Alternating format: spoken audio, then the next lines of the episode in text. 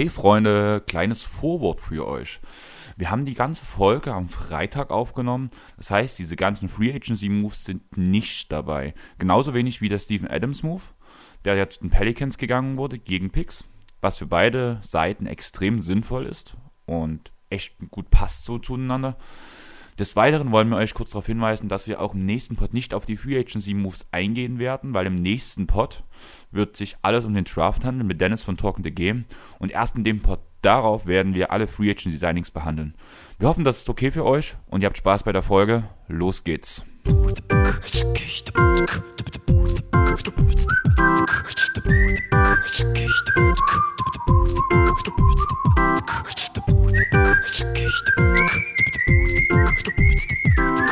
Hey ho und herzlich willkommen zum Airball Podcast.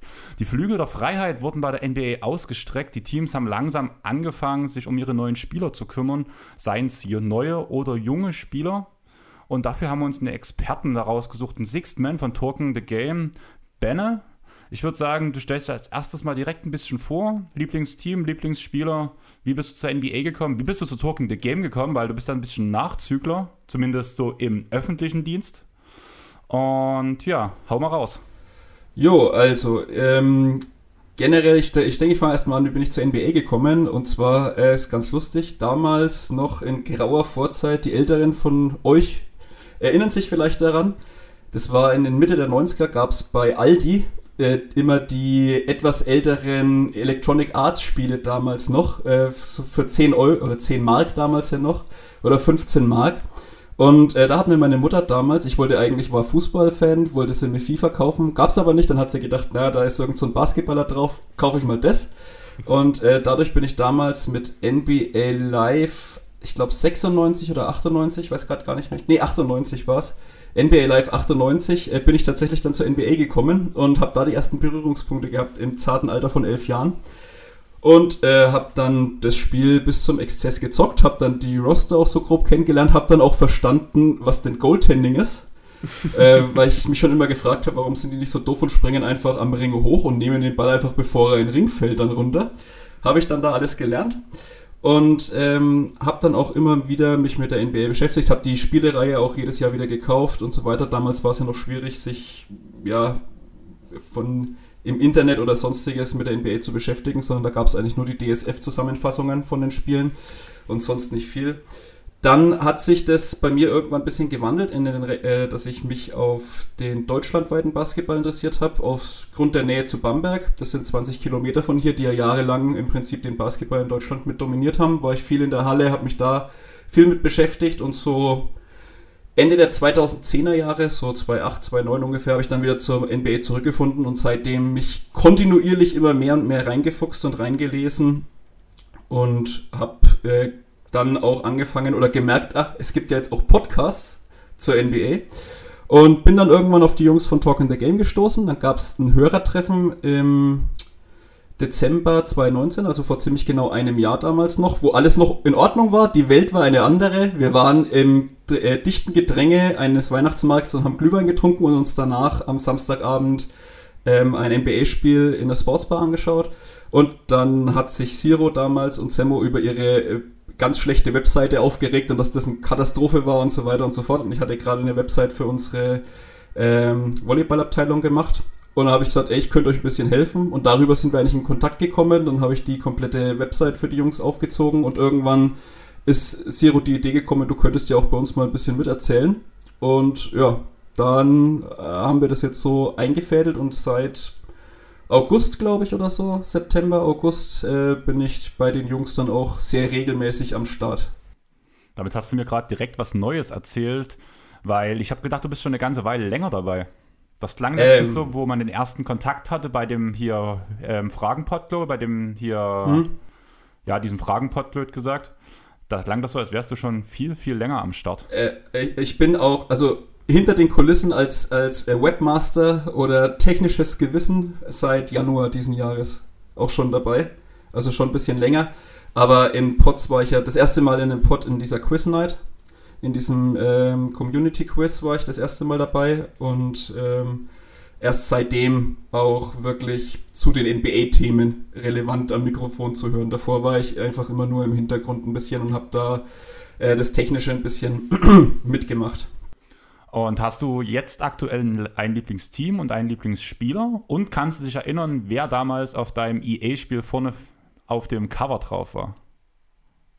meine, das müsste eigentlich Michael Jordan gewesen sein, 98. Äh, bin ich mir relativ sicher im Bulls-Trikot damals im Weißen.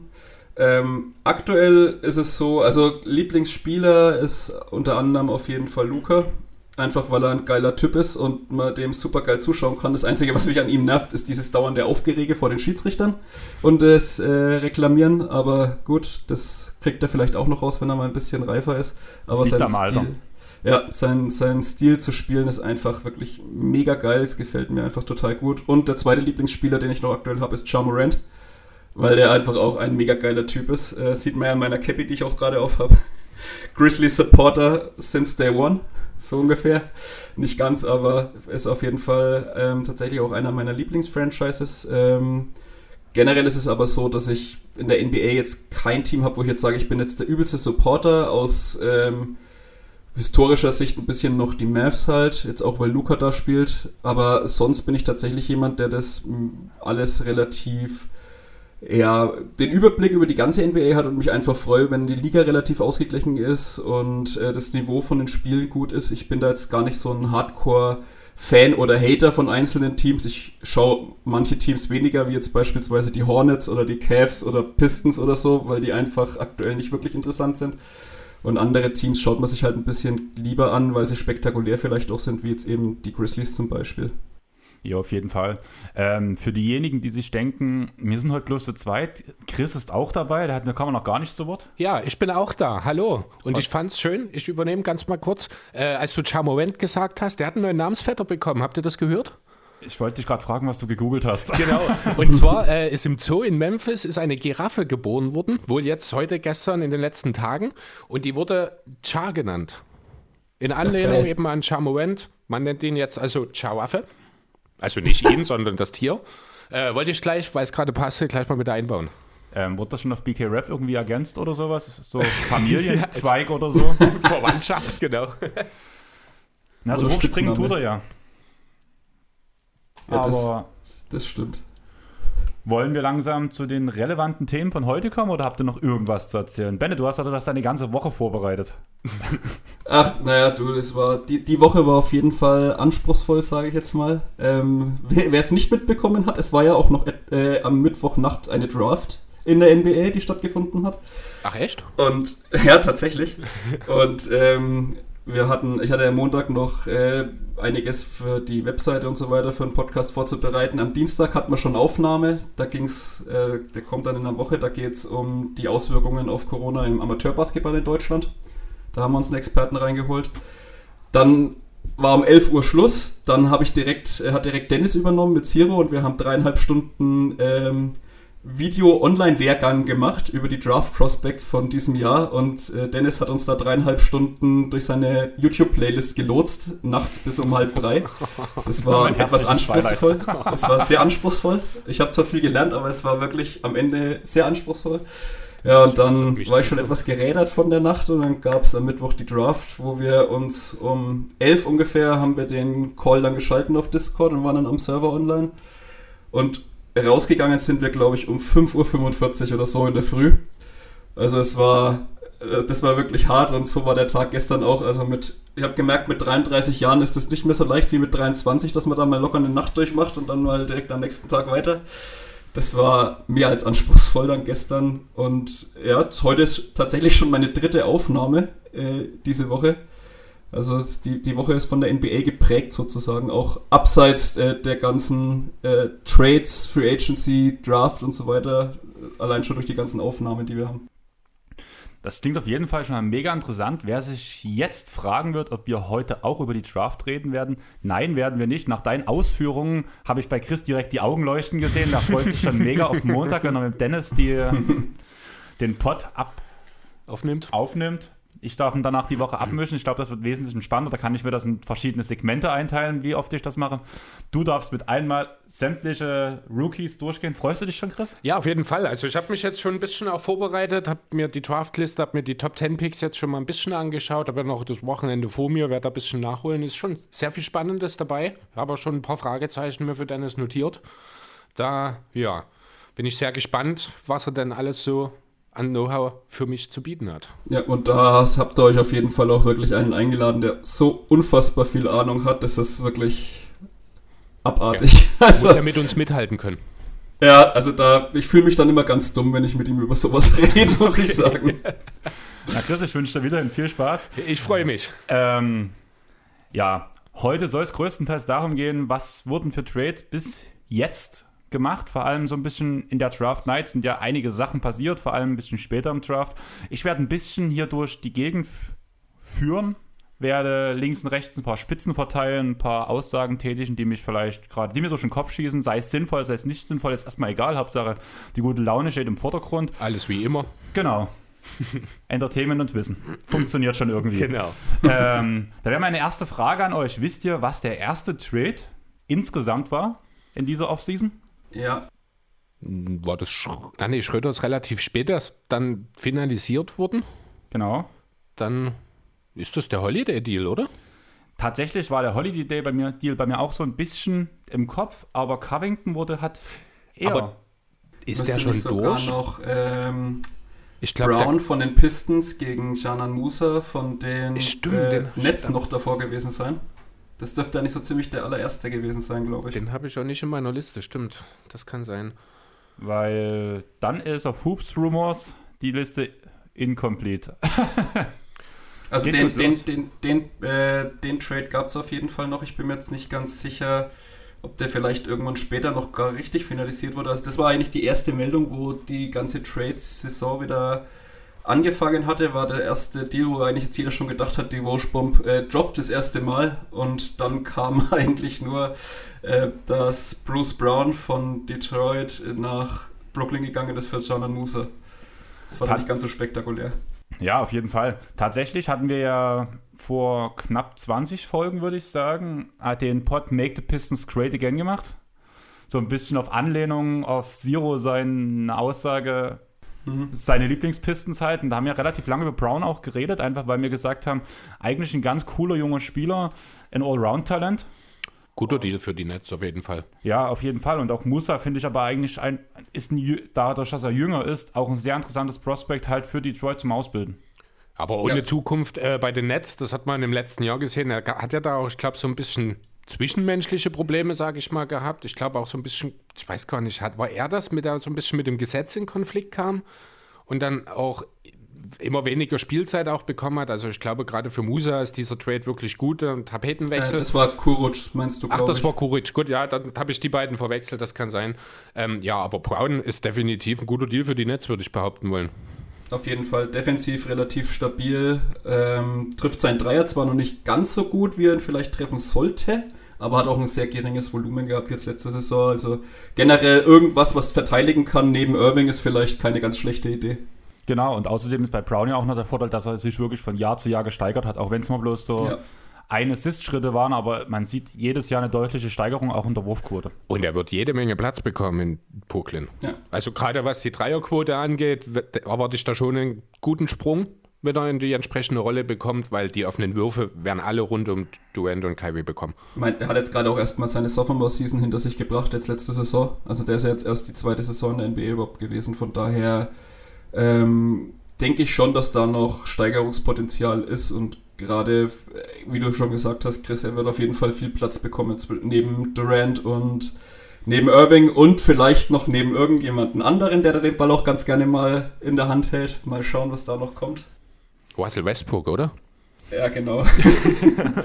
Wenn wir jetzt schon bei den Rockets gelandet wären, würde ich direkt mit dem ersten größeren Namen anfangen, der so, finde ich, die Sache schon ein bisschen so bestimmt hat. Das war für mich so der erste Großname, wo ich dachte, wop, wo ich sofort an Chris denken musste, wo sein lieber Robert Covington zu einem seiner Lieblingsteams gegangen ist. Ja, geil. Sir Bobby zu den Blazers fand ich super.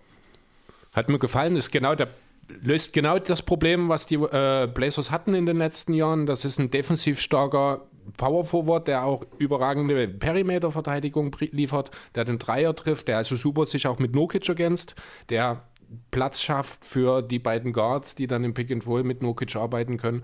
Hat auch wahrscheinlich den Vorteil, dass Melo nicht mehr starten muss, wenn er in Portland bleibt.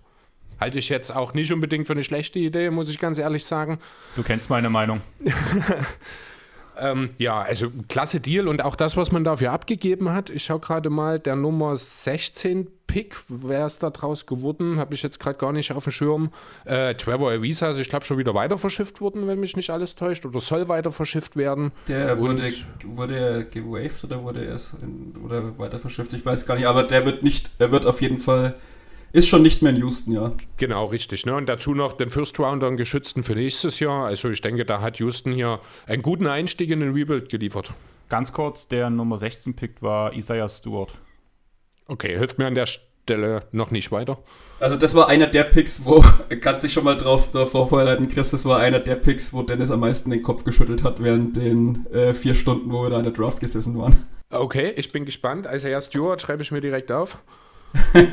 also, der war, der war nicht ganz so glücklich damit, ja. Aber du hast es gesagt, also es ist im Prinzip äh, war das der Auftakt oder hat eingeläutet den, für mich ein bisschen, muss ich sagen, den Rebuild in Houston. Weil wenn man auch in den in Twitter-Kreisen oder bei den Houston-Fans ein bisschen gelesen hat, da galt eigentlich noch, fast gefühlt noch vor äh, Harden, galt Covington immer als der untouchable äh, Guy in, im, im Roster von Houston. Und dass der jetzt den Auftakt macht äh, für die Trades in Houston, das hat mich schon sehr gewundert, muss ich sagen. Fand ich, also aus Portlands Sicht absolut äh, perfekter Fit.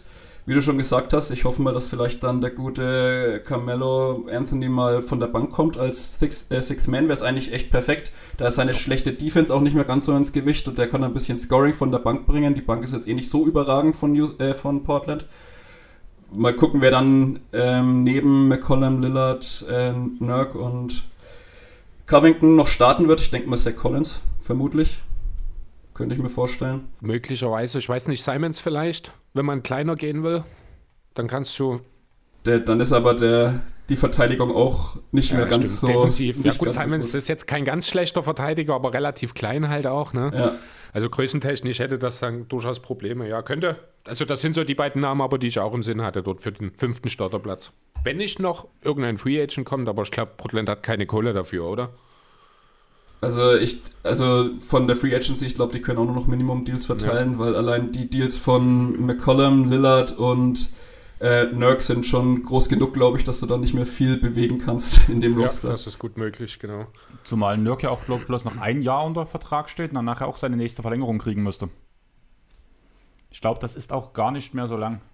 Schau mal nach. Ja, genau, der hat äh, für 2021 äh, ist nicht voll garantiert, äh, der Vertrag.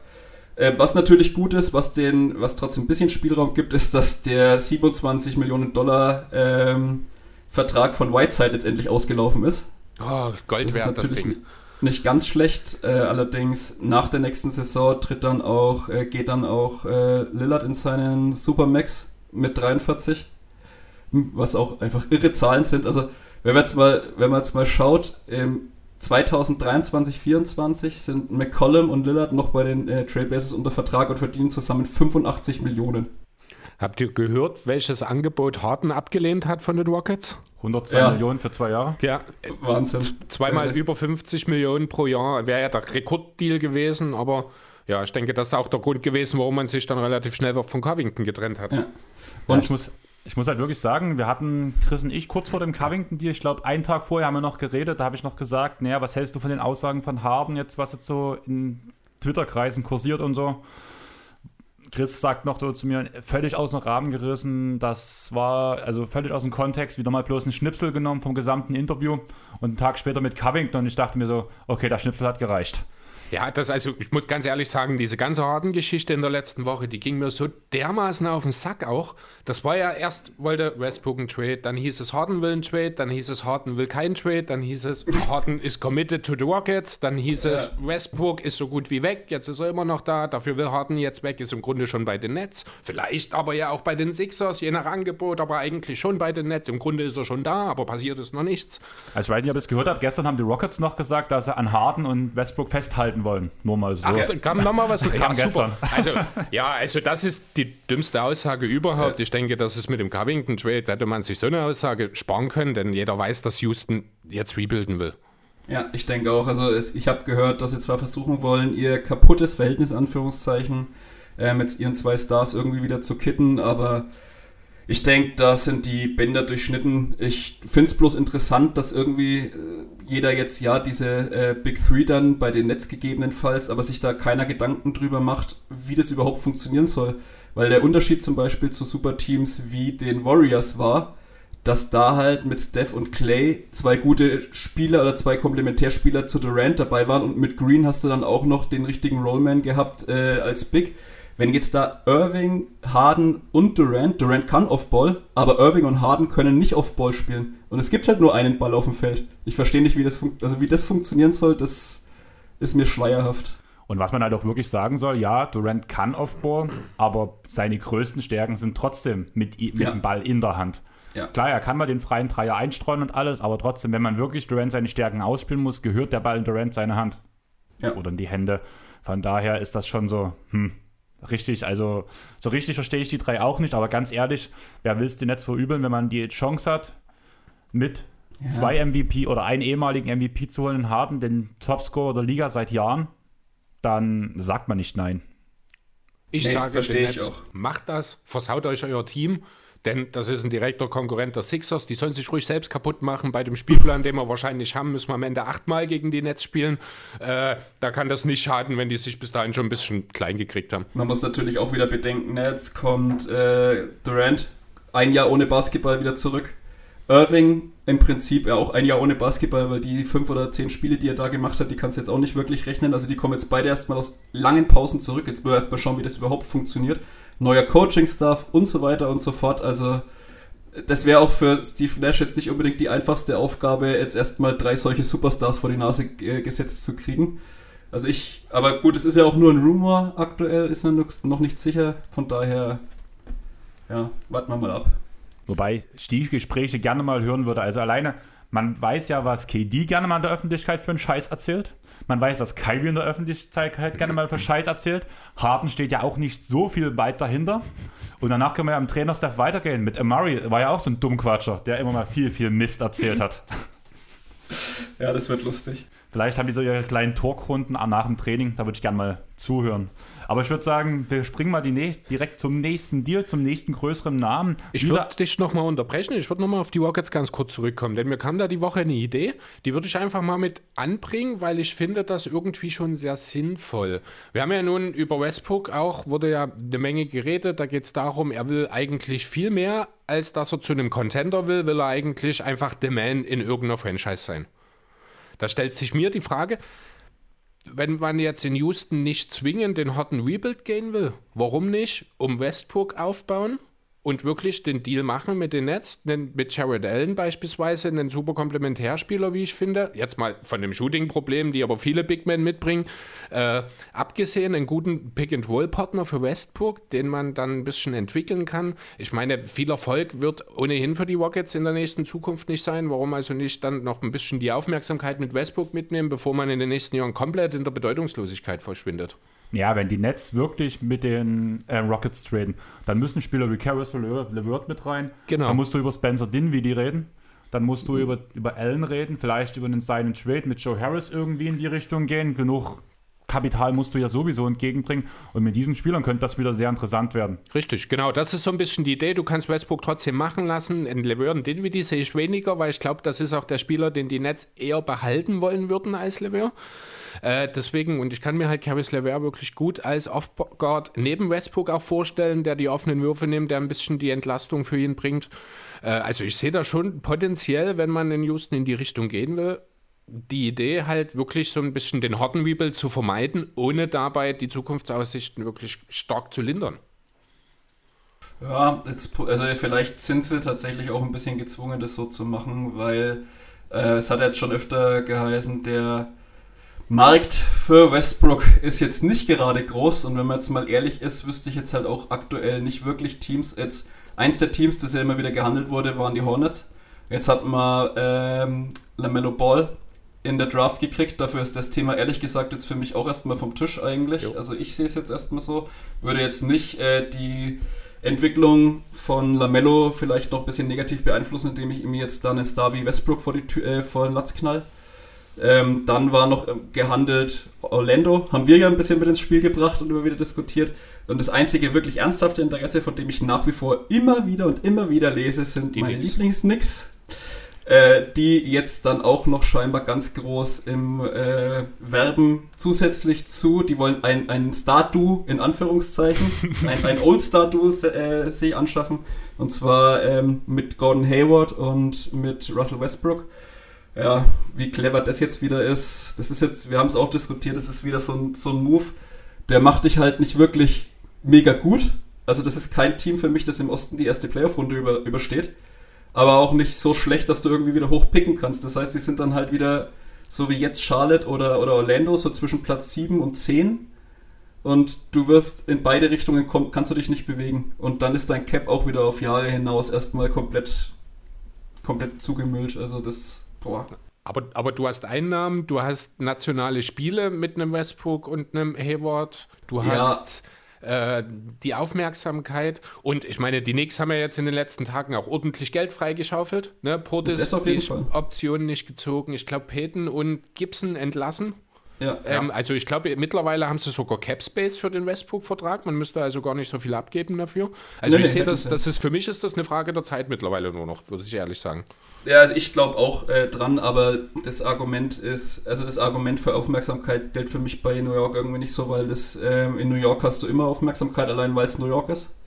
Ähm, zum Beispiel, also auch äh, andere Franchises wie jetzt zum Beispiel Orlando oder Charlotte ging es ja ein bisschen darum, dann auch wieder die Fans zurück in die Halle zu holen. Das hast du in mhm. New York auch nicht, weil in Garden gehen einfach genug Event-Touristen. Die Halle ist eigentlich immer voll. Kackegal, wenn, wenn jetzt äh, die Knicks gegen die Cavs spielen, um die goldene Ananas sind trotzdem, ist trotzdem die Halle ausverkauft fast. Ähm, von daher denke ich, ich glaube, da geht es jetzt eher darum, ja, soll ich sagen, dass man mit aller Macht was gewinnen will. Ja, genau, dass man mit aller Macht versucht, mal wieder irgendwie halbwegs relevant zu werden genau. und nicht nur durch negative Schlagzeilen zu glänzen. Ja, also ich bin gespannt, was da noch kommt. Ich befürchte allerdings irgendwie, dass es nicht allzu positiv wird. Aber da warten wir mal ab.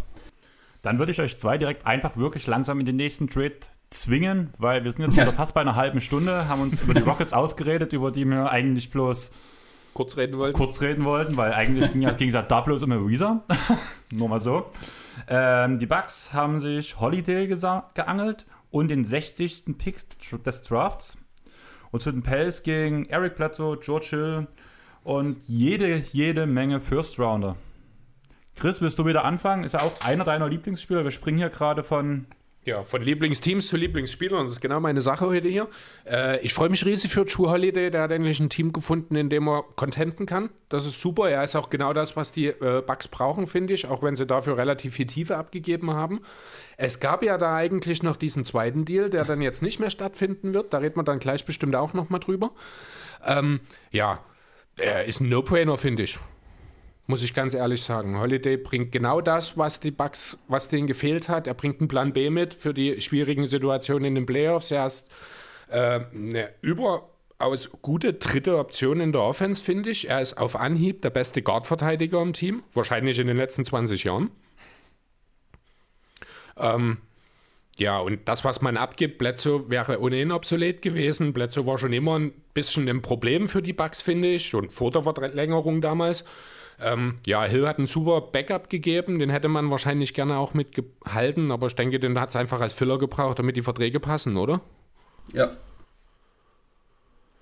Ja, aber jetzt wäre meine Frage, du hast diese vielen, vielen First Rounder, drei an der Zahl sind es ja. Ähm, Vier. Also drei und zwei Pick-Swaps ja auch noch dazu. Genau.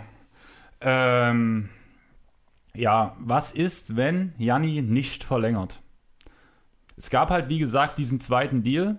Was passiert, wenn er woanders hingeht und Milwaukee mit Holiday, mit Middleton und dem Rest dastehen, ohne eine wirkliche Zukunft anhand von Picks zu sehen? Brooklyn 2015. Genau, das ist das, was so ein bisschen dort in meinem Kopf rumschwirrt. Aber das ist das Risiko, das musst du gehen, wenn du einen Spieler wie Janis hast. Du musst ihm zeigen, wir tun alles dafür, um mit dir hier und jetzt zu gewinnen. Wenn du diesen Deal nicht machst, dann sind die Chancen, dass Janis verlängert, wahrscheinlich mal akut um 40 Prozent gesunken. Jetzt sehen die Chancen viel, viel besser aus. Und auch wenn dieser Bogdanovic-Deal nicht wird, bin ich mir sicher, werden die Bucks schon noch irgendwo einen Weg finden, um da trotzdem noch mal ein bisschen Qualität reinzubringen. Also ich sehe auch so, der generell der, der Deal ist alternativlos ein bisschen für mich, weil du musst du musst Janis jetzt nach der Saison zeigen, äh, wir tun alles dafür, dass erstens, dass du bleibst und dass du den Titel holst mit uns. Und äh, generell der Deal an sich, wie gesagt, oder den Kader strukturell zu verändern, ist alternativlos. Mich hat es ja ehrlich gesagt nach wie vor überrascht, dass überhaupt, dass der Coach geblieben ist. Das ja. äh, hat, wird scheinbar auch darauf zurückgeführt, dass äh, Mike Budenholzer ein sehr gutes Verhältnis äh, zu Giannis hat. Das ist einer der Gründe wahrscheinlich, warum er auch geblieben ist, weil die Coaching-Leistung an sich war, glaube ich, eine der schlechtesten der Playoffs auf jeden Fall äh, gegen Miami. Und sonst, der, der Spieler True Holiday an sich passt tatsächlich sehr gut ähm, nach, nach Milwaukee, aber die, die Erstrunden-Picks, die da geopfert wurden, die machen mir schon ein bisschen Bauchschmerzen, muss ich sagen. Noch dazu muss man natürlich sagen, also die müssen ja schon geredet haben, weil der Holiday Deal ist ja auch auslaufend. Und jetzt haben die natürlich für einen auslaufenden Spieler trotzdem. Ähm, naja, er hat fünf. noch eine Option, oder? Hat er noch eine Option? Ich glaube, er müsste noch für ein zweites Jahr noch eine Option haben. Okay, also äh, auf jeden Fall wurden jetzt drei Erstrunden-Picks, zwei Pick-Swaps. Äh, Bledsoe, gut, den denke ich, wollte man eher eh losbringen. Der war jetzt nicht mehr tragbar eigentlich ähm, in New Orleans ähm, äh, in Milwaukee. Und George Hill, der natürlich super äh, funktioniert hat, Six-Man, aber ich denke, da ist auch, also auf jeden Fall ist Holiday ein Spieler, der, würde ich sagen, alles besser kann als äh, Eric Bledsoe und noch ein paar Sachen besser als Eric Bledsoe kann. Ja. Von daher macht es Sinn, aber ja, es ist wirklich. Es war, ich fand den Deal schon teuer. Ich hätte nicht gedacht, dass man da fünf Erstrunden-Picks oder Pick-Swaps dann halt auch noch äh, draufschmeißen muss, damit man True Holiday loseisen kann. Jo, ich denke, das ist eine Frage einfach von Angebot und Nachfrage. Es gibt ja sicher, ja. oder gab es sicher noch ein paar andere Teams, die äh, um Holiday mitgebuhlt haben und letztlich waren die Bucks ja. das Team mit dem besten Paket. Also wenn ich es mir anschaue, ganz ehrlich, ich hätte es an Pelicans Stelle auch gemacht. Hill kriegt man noch mal weiter vertradet, Bledsoe tut den äh, tut jetzt gar nicht mal unbedingt weh, der kann wahrscheinlich sogar Lonzo noch ein bisschen was beibringen. Ja. Von daher, den kann man dann auch mit seinem, ja, unangenehmen, aber nicht wirklich schmerzenden Vertrag auch mal noch ein, zwei Jahre notfalls weiternehmen, bevor man ja. irgendwann ein Asset aus ihm macht. Ähm, ja, wie du schon sagst, also die First Rounder an Pelicans Stelle ziehst du natürlich sofort ab. An Bucks Stelle, ja, ist das einfach meiner Meinung nach das Risiko, was du gehen musst, wie du schon sagst, alternativlos an der Stelle. Ja, das, was ich als Riesenproblem sehe, ja, Holiday ist ein Riesen-Upgrade für Platzo, aber das größte Problem, was ich bei den Bucks sehe, bringt Holiday halt auch nicht mit. Er ist einfach kein konstant guter Dreierschütze ja, und den bräuchtest du neben Jannis und deswegen sehe ich diesen Preis mit so vielen First-Roundern schon zu teuer. Wenn du im Vorhinein dieses Versprechen hast, blöd gesagt, für Bogdanovic, bekommst du jetzt genau diesen Schützen, den du willst. Die Frage ist, hat Milwaukee zu früh geredet? Hat, hat Sacramento zu früh geredet? Ich habe damals, ich bin, Kumpel hat bei mir geschlafen die Nacht, ich kam halt rein in die Stube, habe das gelesen, kam rein, Kings doing Ding, Kings things, war die erste Aussage, die ich gebracht habe, wo ich in die Stube reingab habe. Boff kennt sich da noch nicht so gut aus, guck mich an, was willst du von mir? Hab's ihm erklärt und, aber im Nachhinein habe ich sehr viel gelesen, dass von Milwaukee diese Aussagen viel zu zeitig kamen. Also ich habe da gestern was anderes eigentlich gelesen. Ich habe gestern noch gelesen, dass sowohl Bogdanovic als auch die Bucks sehr, sehr unzufrieden damit sind, wie die ganze Sache gelaufen ist. Also ich kann es ohnehin aus vielen verschiedenen Gründen nicht verstehen, wie der schon sicher sein konnte, weil zum einen ist das Thema Tempering. Niemand hätte zu dem Zeitpunkt mit Bogdanovic überhaupt über einen potenziellen Vertrag sprechen Äh, dürfen. ich weiß nicht, ob du es mitgekriegt hast. Äh, es kam eine Meldung, offiziell von der Liga wurde eine Untersuchung eingeleitet, vi- weil vielleicht Tempering stattgefunden hat. Ja, ist ja natürlich total unwahrscheinlich, dass das jetzt tatsächlich der Fall war. Zum anderen hat es auch äh, noch nie in irgendeiner Form irgendeine Zahl gegeben, was den Bogdanovic-Deal angeht. Wenn sein Trade, der muss ja dann schon in irgendeiner Form finanziell funktionieren. Ne? Und wenn man dann schaut, die Vincenzo, Ilyasov und Wilson, DJ Wilson waren dagegen, äh, sollten zu den Kings gehen. Ich habe jetzt die Verträge nicht im Kopf, aber das macht jetzt auch nicht so viel aus. Ja, es sind, glaube ich, 6 bis 7 Millionen gewesen. Wilson ist doch relativ günstig. Ich glaube, das ist ein Minimalvertrag und Dante DiVincenzo läuft nur unter seinem Rookie-Deal. Ne, dann sind wir ungefähr, würde ich behaupten wollen, bei 10 Millionen im Jahr. Und ganz ehrlich, Bogdanovic kriegt das Doppelte auf dem freien Markt. Also warum sollte Bogdanovic das dann auch machen? Ja, habe ich auch nicht verstanden. Ja. Also das war halt, also ich habe halt gelesen, dass Jannis über Milwaukee böse wäre. Ja, die Bucks haben sicher auch irgendwie ihren Teil dazu beigetragen. Letztlich ist das eine Sache, die aus drei Parteien besteht, wo eine Partei offenbar nicht informiert war in Form des Spielers. Also sind ja beide Teams letzten Endes irgendwo kommunikativ so ein bisschen problembehaftet, sage ich mal. So wie ich es mitgekriegt habe, basierte diese ganze Idee dieses Trades wohl auf der Aussage von Bogdanovic, die er irgendwann mal getätigt hat, dass er ja grundsätzlich gerne mit Janis zusammenspielen würde. Und deswegen würde er auf 10 Millionen pro Jahr. Ja, deswegen haben dann wahrscheinlich beide Teams gedacht, "Ah, wenn das so ist, dann kriegt er hier so, das so, so ähnlich wie der LeBron-Discount, das machen wir jetzt mal mit Janis, wir kassieren einfach mal die Hälfte seines Vertrags ein, gehen davon aus, er ist zufrieden und dann ziehen wir das am Ende der Woche durch. Dumm gelaufen, als sie merkten, Mensch, der Spieler hat ja eigene Meinungen. Konnte ja keiner wissen. Also, ähm, das, ich habe es jetzt auch nicht ganz verstanden. Aber äh, es ist auch noch nicht aller Tage Abend. Dennis hatte die Vermutung, dass das vielleicht jetzt auch ein bisschen Geplänkel ist, um dieses Tempering ein bisschen abzuwiegeln. Glaube ich nicht. Und ich glaube es aber, also ich glaube es auch nicht, du hast Äh, es schon gesagt. mittlerweile funktioniert der Deal auch nicht mehr, weil Ilyasov inzwischen entlassen wurde Ja. von den Bucks. Also Ja, dieser. Deal so ist definitiv vom Tisch. Und es wäre auch, wie du sagst, es macht absolut keinen Sinn. Bogdanovic kriegt hundertprozentig von irgendeinem Team mehr als 14 Millionen im Jahr. Das ist, Ja. dafür ist der Spielertyp einfach zu begehrt und passt in zu viele Teams viel zu gut rein, Richtig. die da auch mehr bieten können. Äh, von daher, das, der, der Deal hat eigentlich, also mich hat es schon gewundert, als ich gelesen habe, wie der Deal vonstatten gehen soll und für welchen Vertrag, habe ich mir schon gedacht, okay, interessant, aber gut, wenn die es vermelden. Äh, kam jetzt dann auch relativ spät, wurde dann erst zurückgerudert, weil äh, Bogdanovic sich dann gemeldet hat. Aber ja, also für Ja, weil halt zu andere Holiday, GMs Ja. schon wild geworden Ja. sind bezüglich Genau. des Tempering, ja. ja, zu Holiday nur nochmal, also ich könnte mir auch vorstellen, dass er vielleicht in Milwaukee sein Shooting wieder ein bisschen, vielleicht ein bisschen besser wird. Äh, er wird deutlich mehr, mehr Platz wahrscheinlich haben. Er wird äh, viele Würfe für, vom Catch and Shoot nehmen können, weil Janis dann einfach im Drive ähm, den Platz hat und ihn nach außen passen kann. Ich hoffe jetzt mal, dass er, dass er das Team generell jetzt noch um irgendeinen weiteren Shooter, Wes Matthews ist ja auch aus seinem Vertrag ausgestiegen, das heißt, der ist jetzt auch weg. Das Bucks-Team ist ja, der, der Roster der Bucks ist ja eh ähm, mehr oder weniger wie eine Amateurmannschaft vom Lande, so sieben Spieler oder acht Spieler, äh, die jetzt gerade so äh, noch, ein, noch eine Mannschaft aufs Feld bringen können. Also auf jeden Fall braucht es jetzt noch irgendwelche Ergänzungen und vor allem viel Shooting von außen. Das Team muss besser ausbalanciert sein als letztes Jahr. Es muss wirklich immer vor-out mit äh, Giannis gespielt werden können. Sonst wird das einfach nicht funktionieren. Und die, die Dreierschützen müssen vor allem wirklich auch mal treffsicher. Also Bogdanovic hätte super reingepasst. Das Problem ist halt, wie gesagt, es wird leider nicht passieren, vielleicht, äh, vermutlich. Genau. Äh, Wes Matthews habe ich die Woche gehört, der liebäugelt wohl mit einem Wechsel zu den Lakers. Mhm, Ist also ja, tatsächlich sehr wahrscheinlich, dass er nicht nochmal zu den Bucks zurückkehrt. Äh, die Bucks, ich würde mal einen Schritt weitergehen, haben noch einen kleinen anderen Deal gemacht in der Folge dessen mit den äh, Magic war das, ich glaube, genau. Da hat man den eigenen Second Rounder abgegeben, äh, Quatsch, bekommen für dieses Jahr. Also den der Magic bekommen, hat zwei zukünftige Second Rounder abgegeben. Mir geht es einfach darum, du hast gerade schon angesprochen, der Kader ist im Grunde genommen nur noch aus Lücken besteht er. Hier muss einfach noch ein bisschen Kaderplätze aufgefüllt werden und ein zusätzlicher Second Rounder ans Ende der Rotation kann ja nicht schaden. Einfach ist auch ein günstig einfach an der Stelle.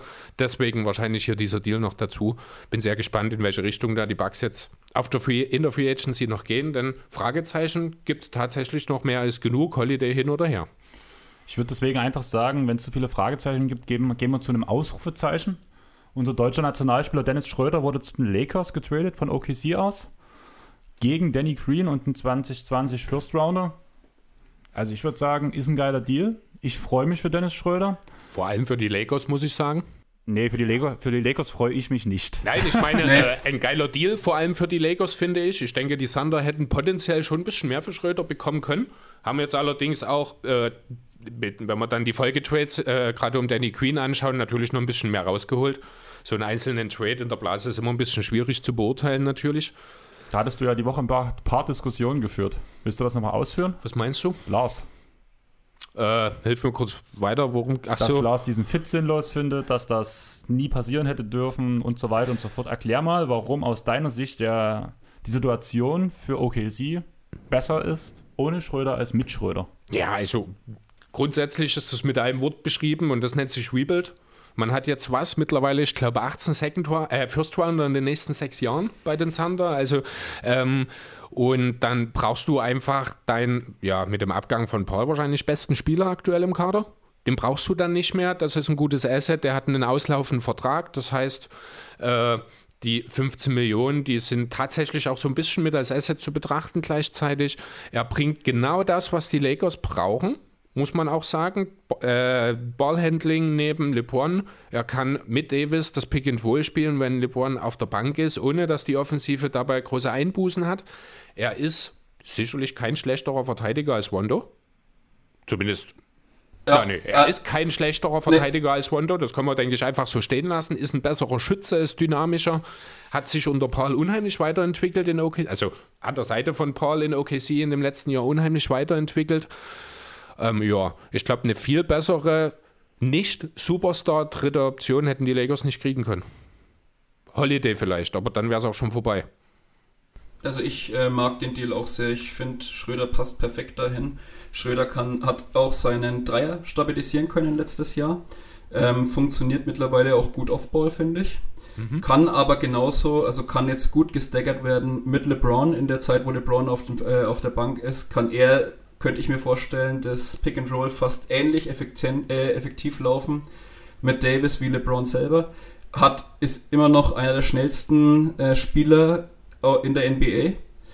Und also ich mag den für total mit. Äh, also ich mag die Lakers nicht, um das schon mal, äh, um da Andy zu unterstützen. Ich bin auch absolut kein Lakers-Fan. Aber es ist sympathisch. ja, es, ist für mich eine, ja, es ist für mich eine Win-Win-Win-Situation eigentlich, die Lakers haben einen Spieler, der perfekt zu ihnen passt und der da genau hinpasst. Die Thunder haben ein weiteres Asset gekriegt und einen weiteren Pick. Und, die, äh, und Dennis Schröder ist jetzt in einem Team, wo er wirklich realistische Chancen hat. Erstens, einen Titel zu holen. Und zweitens darf man nicht vergessen, der ist auslaufen, das ist ein Vertragsjahr und bei einem Contender die dritte Geige zu spielen, neben Davis und LeBron, da kannst du fast nur gut ausschauen wahrscheinlich. Richtig. Das heißt, die Wahrscheinlichkeit, dass er da nächstes Jahr nochmal ein gut dotiertes Vertragsangebot kriegt, ist auch nicht gering. Also ist eigentlich für alle Seiten super gelaufen. Außer vielleicht für Danny Green im ersten Moment, aber im zweiten Moment ist es ja dann doch noch gut ausgegangen eigentlich. Dann würde ich sagen, springen wir direkt zum zweiten Moment. Du wolltest ja eigentlich die ganze Zeit Al Horford bei den Kings sehen. Ja, weil es für mich spielerisch auch am meisten Sinn gemacht hätte, um ehrlich zu sein. Äh, ja, jetzt ist er in OKC gelandet. Rein spielerisch wahrscheinlich die dümmste Idee überhaupt. Denn, ja, ich weiß nicht, will man ihn einfach auf die Schultern von Steven Adams stellen oder was genau ist der Plan? Er könnte theoretisch daneben spielen, aber man erwartet halt, also ich erwarte auch noch einen Adams-Trade auf der anderen Seite. Ähm, ja, Hofert ist jetzt ein Spieler, der hat zwar einen gewissen spielerischen Mehrwert nach wie vor, wenn er im richtigen System eingesetzt wird. Deswegen hätte ich ihn gern bei den Kings gesehen, weil ich ihn mir dort wirklich als Plusspieler habe vorstellen können. Jetzt, ja, bei den Thunder ist er halt, ja, wahrscheinlich nicht viel mehr als eine Vertragsleiche, bis er man vielleicht in irgendeiner Form, also er wird schon seine Spiele auch bekommen, aber Oklahoma wird einfach nicht ums Gewinnen gespielt aktuell. Ähm, irgendwann kommt vielleicht auch nochmal ein Deal, wo man ihn nochmal abgeben kann, weil doch ein Contender interessiert ist, aber wahrscheinlich eher erst in der nächsten Saison und nicht in dieser, glaube ich. Mhm, ja. Oder zur Trading Deadline. Weil das könnte auch nochmal interessant sein, wenn danach halt irgendeine Verletzung mit reinspielt von irgendeinem Playoff-Team, dann könnte ich mir so einen Adams-Deal schon gut vorstellen. Oder, auch, oder unter Umständen auch Den ein Horford-Deal. Ja. Also grundsätzlich beide sind Spieler, die ihren Teams, wo sie landen werden, weiterbringen werden, finde ich. Adams zum Beispiel, rein theoretisch wäre das ein super Fit in Boston. Ja. Horford auch übrigens.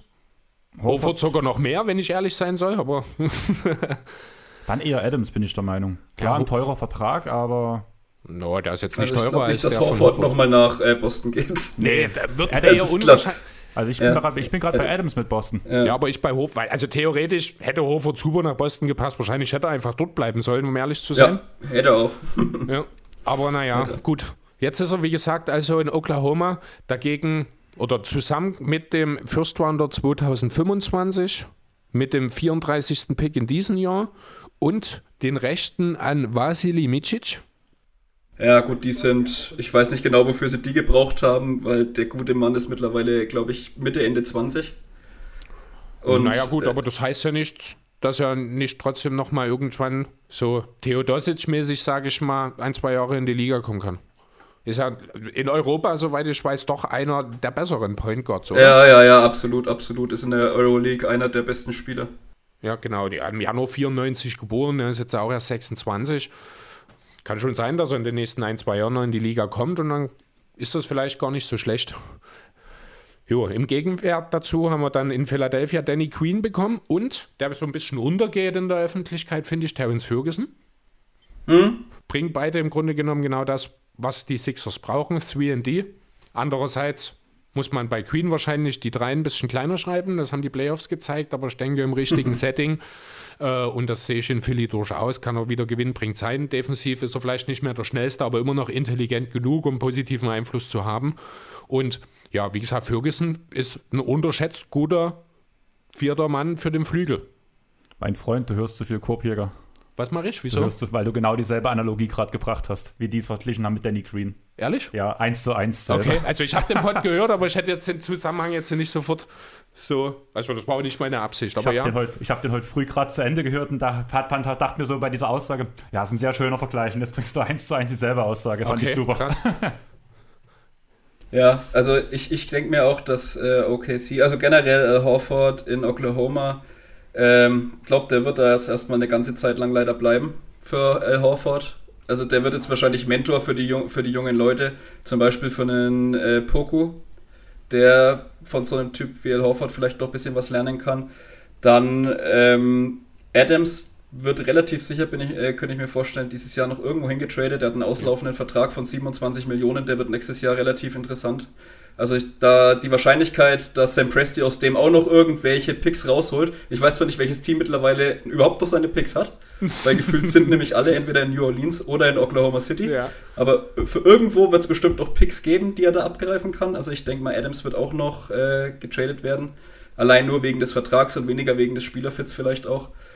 Und dann ist das Team im Prinzip, wir hatten es heute schon mal bei uns, dann ist das Team eigentlich leer gefegt. Also dann ist da eigentlich niemand mehr außer Shay. Das ist dann so der Last Man Standing vom letzten Jahr, von diesem Erfolgsteam oder von diesem Überraschungsteam aber, aber nicht weg. Lou dort vergessen. Ja, Wen? stimmt, Luke Rance dort. Also Ja, ja, ganz ja klar. ehrlich. Also Sorry, das war absolut mein Fehler. Aber also von, den, von, der, von der Starting Five oder von der, ich glaube, die best funktionierendste oder vom Netrating her beste äh, fünf war es ja Shay, Schröder, Gallo, Adams und Paul. Und davon sind jetzt schon drei weg. Adams wird weggehen, dann wird bloß noch Shay, äh, Shay da sein.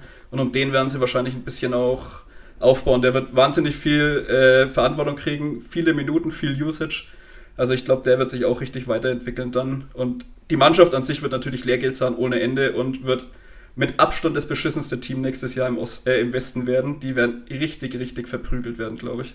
Also ich muss ganz ehrlich sagen, ich hätte nie gedacht, dass ich mir irgendwann ein OKC-Trikot holen werde. Momentan haben sie genau den Stand, den ich mag bei Teams, wenn ich so ein bisschen auf, die, auf den Bandwagon aufspringen möchte. Da ist nichts. Richtig. Und SGA einfach aufgrund von den Clippers-Zeiten hat halt sowieso Sympathie gehabt, wollte, ihn, wollte sowieso ein, ein Shea-Trikot in- eigentlich als Clippers-Trikot haben. Allerdings muss man ja wirklich sagen, die neuen City-Jerseys von OKC sehen echt Bombe aus. Und dort so ein SGA-Trikot wäre schon auf jeden Fall eine gute Variante. Aber ich habe trotzdem noch eine Frage an euch. Ihr habt schon selber gesagt, alle Picks gefühlt sind bei Oklahoma für die nächsten Jahre. Und New Könnt- Orleans. Was? Und New Orleans. und New Orleans. Allerdings wäre halt, wir haben das bei Boston gesehen. Boston hat auch Picks, Picks, Picks gehäuft. Haben die jeweils was mit den Picks gemacht? Die versuchen es jedes Jahr. Wir haben es jetzt auch dieses Jahr wieder. Das kommt jetzt auch so ein bisschen aus von den Korbjägern. Da kann ich mich noch dran erinnern. Jedes Jahr gibt es die Gerüchte, dass man die drei späten Picks oder wie viel das immer sind, versucht nach oben zu traden. Nie funktioniert's. Ich kann mich da noch an so einen Deal rund um Frank Kaminski war es, ich glaube, damals erinnern, wo die Celtics fast schon all-in für ihn gehen wollten, mit vier First-Roundern oder sowas, um da hoch zu traden für, muss man sich mal vorstellen, Frank Kaminski der jetzt bei den Suns nicht verlängert wird. Genau. Ähm, ne? Genau, ne? und das ist ja jedes Jahr der Fall so ein bisschen bei den Celtics. Man hat jede Menge Picks, man versucht nach oben zu kommen, weil man ein Top-10-Talent hat, das man unbedingt haben will, aber man scheitert am Ende mit dem Trade, so in ein paar Wochen. So hat es Ole, ich glaube, bei den Korbjägern auch gesagt, gibt es dann Berichte, was sie alles versucht haben und warum es nicht geklappt hat.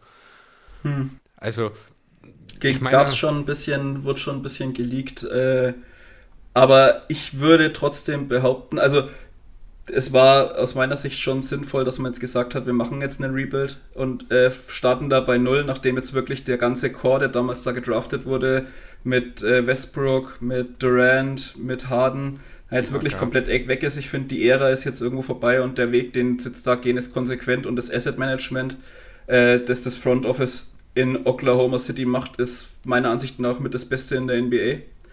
Äh, ich würde zwar nicht so weit gehen, dass man jetzt sagt, Sam Presti ist der beste GM aller Zeiten oder sowas, äh, aber er macht, es, er macht es sehr clever. Er fädelt echt gute Deals ein und holt aus Spielern, wo man sich fragt, äh, was haben die überhaupt noch für einen Wert in der Liga, irgendwie trotzdem immer noch das Maximum raus. Ich meine, wenn ich jetzt sehe, was am Ende des Tages für Westbrook zum Beispiel ein Spieler, der unbedingt weg wollte, äh, jetzt 2021 oder bald der, für die nächste Saison, was er daraus jetzt alles noch rausgeholt hat an Picks und so weiter, das ist schon bemerkenswert. Also erst der Paul-Trade und dann jetzt nochmal mit Rubio, der jetzt dann auch nochmal weiter getradet wurde. Also schon beeindruckend in meinen Augen. Genau, das hat man jetzt bei Paul Trade hat man, ich glaube, kurz drüber geredet die Woche, als er bekannt wurde, ne, wo ich gesagt habe, Wahnsinn, echt ein Vertrag, den du letztes Jahr aufgenommen hast und, ich, und dir mit wie viel, zwei, drei, vier Picks hast versüßen lassen? Zwei, zwei Picks und zwei Swaps mhm. waren es, ich glaube, ne? Den gibst du jetzt nochmal gewinnbringend ab und holst dir nochmal Picks dazu, indem du den abgibst. Also das ist also da gehört schon ganz große Kunst dazu. Man muss natürlich auch sagen, die Umstände waren super. Er hat auch Glück gehabt, dass Paul eben diese Saison nochmal gespielt hat, die ja auch keiner von ihm erwartet hat. Aber trotzdem musst du dann halt erstmal auch diese Kombination, sage ich mal, aus Glück und Fähigkeit eben haben, denselben Spieler einmal reinzuholen und abzugeben und dabei ein halbes Dutzend Picks zu gewinnen innerhalb eines Jahres. Ein Spieler, ja. der den geführt drittschlechtesten Vertrag der Liga hat und Mitte 30 ist, ne? Auf jeden Fall. Aber ich würde trotzdem wieder weitergehen, einfach aus dem Grund, wir sind jetzt wieder bei einer Stunde und wir haben so ein Drittel von anderthalb Zetteln oder sowas. Ja, hinten kommt nicht mehr so viel. Aber ja, ich habe ja auch noch hier ein bisschen was mhm. stehen. Also weder Hoops Rumors ist komplett, noch dein Zettel ist komplett. Also ich muss mir hier irgendwie so gucken, was ich so am besten zusammensammle. Mhm. Aber ich würde sagen, wir bleiben erstmal in Philadelphia und die haben einen Trade mit Sandro seinen Mavs gemacht. Mhm. Seth Curry gegen Josh Richardson und den 36. Pick. Also ich würde sagen, das ist eine Win-Win-Situation für beide Seiten. Du bekommst endlich einen Philly ordentlich Spacing, einen Spieler, der über 45% aus dem Feld wirft, bringt Platz für Embiid und für Simmons. Den von der Quote her zweitbesten Dreierschützen der NBA-Geschichte. Ja. Und bei Dallas mit Josh Richardson endlich mal einen Verteidiger, der Luca entlasten kann. Also ich finde diesen Deal ohne groß drüber zu reden, einfach passend, genial, cool. Jo, war auch meine erste Intention, als ich dann, äh, also ich hatte schon eine Nachricht von Sandro, wo er mich gefragt hat, was kann ich dir denn oder was kannst du mir über Josh Richardson sagen? Da wusste ich noch gar nicht, dass der Trade stattgefunden hat. Das war am Donnerstag, nee, Freitag früh. Genau, als ich auf Arbeit, bevor ich auf Arbeit bin. Hab das dann im Nachhinein gesehen, hatte zunächst dann gesagt, ja geil, Win-Win für beide Situationen, du bringst auf den Punkt, jeweils der Spieler bringt genau das, füllt genau die Lücke, die bei dem entsprechenden Team offen ist. Ich habe dann erst später mitbekommen, dass der äh, Second Rounder mit dabei ist. Ich glaube, Tyler Bay ist das geworden, wenn mich nicht alles ja. täuscht. Ähm, da dachte ich mir dann so, naja, den hätte es jetzt nicht unbedingt gebraucht. Man hätte das, finde ich, auch straight up machen können, weil die Lücken sind mhm. da. Der Zweitrunden-Pick, der tut jetzt nicht weh, aber deswegen tendiere ich leicht dazu, äh, die Mavs hier im Vorteil zu sehen, wobei man natürlich gerade vom finanziellen Standpunkt aus sagen muss, was für ein geiler Deal für Philly. Du Ja. hast mit Curry, ich glaube, noch zwei Jahre Vertrag für 8 Millionen im Jahr. Ja. Richardson Ja. verdient zwar auch nur 10 in Anführungszeichen, aber der hat nur noch ein Jahr Laufzeit. Ja, den müssen die Mavs dann wahrscheinlich nächsten Sommer bezahlen. Ähm, Dahingehend ist das rein finanziell, wo ja Daryl Morey ohnehin überragende Arbeit gemacht hat. Ich glaube, wir haben ungefähr gefühlt 85 Millionen an Capspace, äh, an Luxussteuer eingespart in diesen paar Trades. Ich glaube, effektiv sind es aus damit. 20. Ja, genau. Ne? Äh, effektiv sind es, ich glaube, allein durch den Horford-Deal sind es fast 20 Millionen gewesen, was man eingespart hat, wenn man Gehalt und äh, Luxussteuer zusammensetzt, dass der Weg, den man hier weitergegangen ist und dabei auch noch ja in eigentlich perfekter Form eine Lücke geschlossen hat, die ja wahnsinnig klaffend offen war. Das Shooting hier an alle von Curry dann. Ja, also ich finde den Deal an sich auch sehr gut für beide Seiten. Ähm, ich glaube, bei den Mavs geht es tatsächlich auch immer noch darum, sich für ne, die nächste Free Agency möglichst viel Cap Space freizuschaufeln. Ich gehe mal, ich könnte mir vorstellen, dass Josh Richard, äh, Richardson nächstes Jahr, je nachdem wie die Saison läuft, aus seinem Vertrag aussteigt. Der hat eine Player Option für die übernächste Saison. Äh, ich denke, der wird rausgehen. Damit hat man noch mal mehr Cap Space freigeschaufelt. Äh, ich glaube nach wie vor, dass die Mavs alles tun werden, um Giannis davon zu überzeugen. Sollte er davor nicht seinen äh, Supermax unterschreiben und klar kommunizieren, er will unbedingt da bleiben, ihn mit nach Dallas zu holen. Und das denkt der Deal geht auch ein bisschen in die Richtung. Noch dazu kann man natürlich sagen, Richardson, ein sehr guter Verteidiger, den es neben Luca einfach braucht an der Stelle. Ein okayer Dreierschütze, war mal besser, ist jetzt ein bisschen abgesunken, aber gut, die Offense in Philly war jetzt auch nicht gerade dankbar für jemanden wie ihn. Ich denke auch, das wird besser wieder in Dallas werden. Ja, denke ich, äh, kann auch wieder besser werden. Und auf der anderen Seite, Seth Curry ist ein absolut, der gehört aber zu den absolut verlässlichen und sehr guten Shootern in der Liga. Passt perfekt neben Embiid und Simmons auf jeden Fall. Der Vertrag ist absolut perfekt eigentlich auch äh, für diesen teuren Luxuskader. Und generell, also nach Daryl Morey, faszinierender Typ. Der hat jetzt einfach innerhalb von einem, an einem Abend den kompletten Clusterfuck in, in Philadelphia aufgelöst, wo man sich vor der Saison gedacht hat, oh mein Gott, wer bitte will den Elf Horford nehmen oder irgendeinen von diesen Verträgen? Und jetzt hat er nicht nur die Spieler weggedealt, oder diese, diese Spieler, die nur partiell reingepasst haben, sondern hat dafür auch noch wirklich passende Spieler reingeholt. Also das ist, damit hätte ich niemals gerechnet. Ja, das sind wirklich ich selbst auch nicht. Ja, überragend. Ich habe ja schon gewisse Hoffnungen in Daryl Morey gesetzt, als ich hörte, dass er kommt. Auch wenn da erstmal so diese Harden-Thematik noch ein bisschen übersch äh, ja, überstrahlte damals. Das hat sich ja ein bisschen gegeben mittlerweile. Aber jetzt mit den Deals, also wirklich besser hättest du das, hätte, besser hätte man das nicht lösen können. Also Ja. mir würde jetzt beim besten Willen nichts einfallen, wo ich sage, ja gut, man hätte natürlich in irgendeiner Form aus Josh Richardson True Holiday machen können, aber wie realistisch wäre das natürlich gewesen? Fantastische Deals, also die Sixers haben sich hier ja regelrecht runderneuert. Wenn dann jetzt noch Rivers seine Idee des Spiels ordentlich implementieren kann und das Zusammenspiel mit Simmons und dem Beat funktioniert, wo ja die meisten ihre Zweifel haben nach wie vor, ich nicht unbedingt, wenn das System darum passt, dann will ich nicht ausschließen, dass die Sixers vielleicht nächste Saison doch tatsächlich sowas wie ein Contender sein könnten. Wenn ich ehrlich sein Ja. soll. Ja, da gebe ich dir auch vollkommen recht. Ich würde euch jetzt direkt wieder unterbrechen und mit euch weitergehen und wieder über zwei Spieler reden, die wir heute tatsächlich schon mal hatten, und zwar über Trevor Ariza und Isaiah Stewart. Isaiah Stewart war damals noch der 16. Pick. Die sind zu den Pistons gedealt worden. Und die Pistons haben dafür einen 2021er First Rounder bekommen und den Second Rounder 2021 von den Lakers. Relativ kleiner Deal. Ariza ist auslaufend, soweit ich es im Kopf habe, ist in seinem letzten Vertragsjahr. Ja. Ja. Und danach mit dem 16. Pick und Stewart war so ein bisschen der Wunschspieler bei den Pistons. Deswegen haben sie hochgedealt. Kleine Sache, aber cool. Du guckst sehr skeptisch. Du hast ja vorhin schon angemerkt, dass Dennis ein bisschen so, naja, war. Ja, das ist noch freundlich ausgedrückt, ja. Der hatte sein What the fuck Gesicht aufgesetzt, als der Deal rauskam. Aber ja, gut.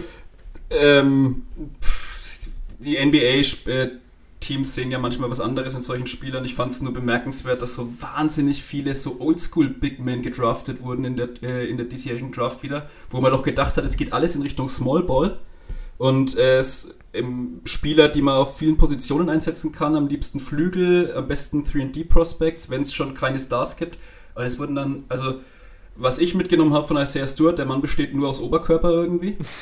Das ist ganz lustig, ist wahnsinnig kräftig, aber hat irgendwie keinen klaren NBA-Skill, was ich jetzt so mitgenommen habe. Also ist irgendwie ein komischer Fit, aber gut, sei es dahingestellt. Äh, Im Prinzip der in, in Detroit ist es auch so, da kann man jetzt einfach alles ausprobieren mal, weil die Franchise ist komplett am Boden, mehr oder weniger. Da ist, je nachdem, ob Blake, wie Blake zurückkommt, könnte ich mir auch vorstellen, dass er vielleicht noch verdealt wird oder nicht. Aber sonst ist in der Franchise ja eigentlich gar nichts mehr. Also jedes Talent, was irgendwie möglich ist, dass das vielleicht was wird, könnten, sollte man sich da reinholen, schlechte Verträge aufnehmen, alles egal. Die Franchise muss grunderneuert werden, wie wir es vorhin schon gesagt haben. Make the Pistons great again. Die muss wirklich, da muss ganz viel Grundarbeit jetzt geleistet werden, damit man dann in drei, vier Jahren vielleicht mal wieder irgendwie angreifen kann. Wie wär's denn mit Andrew Wiggins? Habe ich auch schon überlegt tatsächlich, ja. Die Frage ist bloß, was geben, also ich hatte schon überlegt den Blake-Vertrag, aber Genau. boah, wie, ich weiß nicht, wie du das jetzt noch verdealt kriegst, weil äh, die Kaderstruktur von Salary her bei den ähm, bei den Golden State Warriors ist relativ schwierig. Die hatten ja eine Trade Exception, die jetzt auch weg ist. Ist die Blöderweise. jetzt weg? Ja. Äh, wegen Kelly Oubre Jr. Ach so, na klar, wegen dem. Rubisch. Ja, stimmt, genau. Ja, und der, die sind ja absolut, die sind ja nicht hardcapped und die Verträge sind halt, es sind ein, wenige sehr große Verträge und dann ganz Mhm. viele sehr kleine Verträge und ich glaube, das kriegst du nicht aufgedealt irgendwie. Bräuchte wahrscheinlich ein drittes Team in irgendeiner Form. Basis Ja. wäre natürlich dann so die Idee des Tauschs Griffin und Wiggins. Ich kann es Mhm. mir vom Fit her durchaus vorstellen, muss ich sagen, aber ich sehe halt jetzt ohnehin mit der Verletzung von Thompson sehe ich, ja, wäre das fast schon sowas wie Notschuss, um irgendwie relevant zu bleiben. Wenn man jetzt diesen Deal macht, ohne Thompson, hätte ich grundsätzlich gesagt, macht das niemals, denn die Knie von Griffin werden das nicht aushalten. Jetzt wirkt es so ein bisschen so, als wenn man diesen Deal jetzt doch noch macht, dass dann, ja, so ein bisschen Griffin, ja, ich will ihn jetzt nicht als Heiland bezeichnen, weil das würde zu viel geben, aber so wirklich so ein bisschen wie eine Notlösung jetzt, weil man aus Aktionismus was macht, wenn jetzt noch ein Griffin-Deal kommt, wenn ich ehrlich sein soll. Ja, man muss halt wirklich sagen, ich sehe halt diesen Stewart-Deal, um aufs Hauptthema zurückzukommen, interessant, weil ja von Brown die Aussagen kamen, dass er eigentlich nicht verlängern möchte bei den Pistons. Und damit ja diese junge Big-Position, dieses junge Big-Talent frei wird. Hm? Und dass deswegen dieser Blick auf Stewart gerichtet wurde. Du meinst Wood, oder? Äh, Wood, Oh, klar, ja, klar, klar. Wood. Ja. So, sorry, übrigens, Chris, der, der, der Deal geht tatsächlich straight up durch sogar. Hätte Der ich gar nicht passt sogar, gedacht. wirklich? Hab gerade geschaut. Okay, hätte ich jetzt auch nicht gedacht. Ich dachte, dass wir da doch die Sander ein bisschen mehr noch drauflegen müssen, aber Würde Ja, dann. straight up durchgehen tatsächlich. dann wäre das definitiv eine Überlegung wert. Ja, Ist halt die Frage, wer bezahlt denn dann was drauf? Wahrscheinlich muss es wirklich eins zu eins ohne Picks irgendwas machen, weil ich Ja. wüsste nicht, wer dort der Gewinner ist, um ehrlich zu sein in dem Deal. nee. Also nee, wenn ist- dann die Warriors mit Blake, aber das ist halt auch so eine Frage mit vielen Fragezeichen. Ja, also im Prinzip muss für dich als, als muss als Franchise im Rebuild einfach klar sein, du musst jetzt erstmal schlecht sein. Gerade die nächsten, also was ich so mit, was ich gehört habe, die nächsten Draft-Jahrgänge 21 und 22 sollen extrem stark sein. Da soll es extrem viel, oder relativ viele Spieler geben, die auch wirklich äh, Superstars werden können. Und von daher denke ich mal, dass es auf jeden Fall Sinn macht, sich so schlecht, auch wenn es blöd immer klingt, sich so schlecht wie möglich zu machen, um die Wahrscheinlichkeit, dass man hochpickt, so hoch wie möglich zu machen. Um dann zum Beispiel vielleicht nächstes Jahr jemanden wie Kate Cunningham abzugreifen oder so, der dann wirklich so eine Art Cyan, Luca oder sonstiges sein könnte, wo man dann die komplette. Und man sieht es ja wieder an den, an den Mavs. Stellt man sich mal vor, hätten die Luka Doncic nicht gedraftet, dann wäre das jetzt auch, wären die in der Bedeutungslosigkeit jetzt irgendwie erstmal ein bisschen verschwunden. Das habe ich mich auch schon gefragt. Wie würden die Mavs aussehen, wenn statt Luca Trey Young da stehen würde? Und umgedreht bei den Hawks. Oder ein, ein Marvin Bagley zum Beispiel, ne, Ja, der auch stimmt. nur, der eine Position höher gedraftet wurde. Also das Ja. ist halt auch, was ein solcher Superstar-Spieler bewirken kann, schon ein, zwei Jahre, in, nach ein, zwei Jahren in der Liga, das sieht man halt da wieder. Und äh, darauf müssen jetzt einfach solche Teams wie die Pistons äh, oder die Thunder spekulieren in meinen Augen. Und deswegen, ja, mach dich schlecht. Deal Blake Griffin weg, probier Andrew Wiggins nochmal aus. Mein Gott, wenn da nix ist, dann ist halt nix. Der Vertrag tut dir auch nicht weh, weil es egal ist im Prinzip in dem Gehaltsgefüge. Jo. So, ich würde einfach sagen, wir gehen mal zum nächsten Deal, beziehungsweise gehen mal ein paar Schritte zurück, weil wir hatten ja diesen Chris Paul Deal. Und der hat ja ein paar Auswirkungen gehabt. Da wurde ja nur an der, Tra- an der Draft Night danach Ricky Rubio zu seiner alten Wirkungsstätte gefunden. Ricky Rubio, der Spieler, der mein allererster Basketball-Handy-Hintergrund war, damals im Minnesota-Trikot. Und dazu gingen die Draftrechte an Emmanuel Quigley und Jaden McDaniels mit zu den Timberwolves. Und danach, was ich gar nicht mitbekommen habe, dass die Thunder dafür James Johnson bekommen haben. Musste, damit es finanziell funktioniert. Deswegen hat es auch ein bisschen gedauert, bis der Deal durchging, weil äh, Johnson eine Spieleroption hatte, die er vorher noch ziehen musste. Ach so. Und dazu danach die Draftrechte von Alexei Pokojewski. Das war ein Tschecher, oder? Pokuschewski, das ist ein Serbe. Serbe, ne? Serbe. Das ist der, also wenn du dir den noch nicht angeschaut hast, Andi, gib dir mal ein Tape von dem auf YouTube. Ein komplett verrückter Spieler. Ich weiß nicht, mit wem man den vergleichen kann. Das ist Ist das, Das der ist gewesen? Äh, ist der das der riesengroße, gewesen beim der- Draft? Nee, der hier äh, beim Draft mit seiner ganzen Familie in diesem nüchternen Zimmer saß? ja, ja genau. Das ist ja auch ein Bild. Ich glaube, ich habe es gescreenshottet. Ich zeige es dir kurz, Andreas. Das war Da dieser hab schmal, der war mega schmal, Ja, oder? ganz groß, der ist äh, 7-1, glaube ich. Ist aber ein Forward, hat gutes Ballhandling und der ist ganz verrückt. Also der kann alles werden. Der kann echt ein Star werden und der kann auch ein absoluter Bust werden. Deswegen passt er auch nach OKC.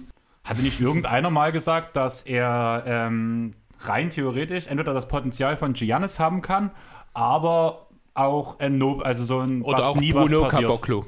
Genau. Ja, der muss erstmal den Kraftraum finden und äh, dann muss man hoffen, dass er sich was draufpackt. Ähm, also das wird, das kann wirklich in alle Richtungen gehen. Es war aber einer der, der, der Draft-Twitter-Lieblinge dieses Jahr. Also Alexei Pokuschewski und kommt aus Serbien und spielt tatsächlich bei Olympiakos Piräus in der zweiten griechischen Liga. Ich hatte halt ein Bild von ihm gesehen, ich fand, er hat so ein total verschobenes Gesicht. das ist echt, ist echt kein hübscher Mensch.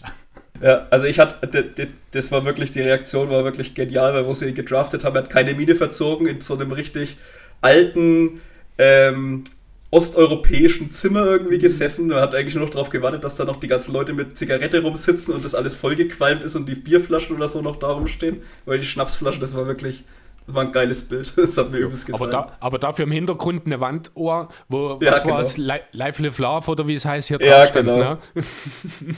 Also das war echt, das war echt richtig geil. Ja. Äh, Von daher, also der, äh, dass die sich Poco geholt haben, ist, war absolut richtig von ein High, wie heißt High Risk, High Reward Pick. Genau. Äh, Kann alles werden, kann scheiße werden, kann auch ein absolut genialer Basketballer werden. So, ich würde sagen, bevor es danach. Wir machen noch einen Deal, bevor wir eine kleine Pause Nee, ich einschieben. muss pinkeln. Lass uns bitte erst die Pause machen. Okay, wir machen erst die Pause. wir hören uns gleich. Bis später. Ja, bis gleich.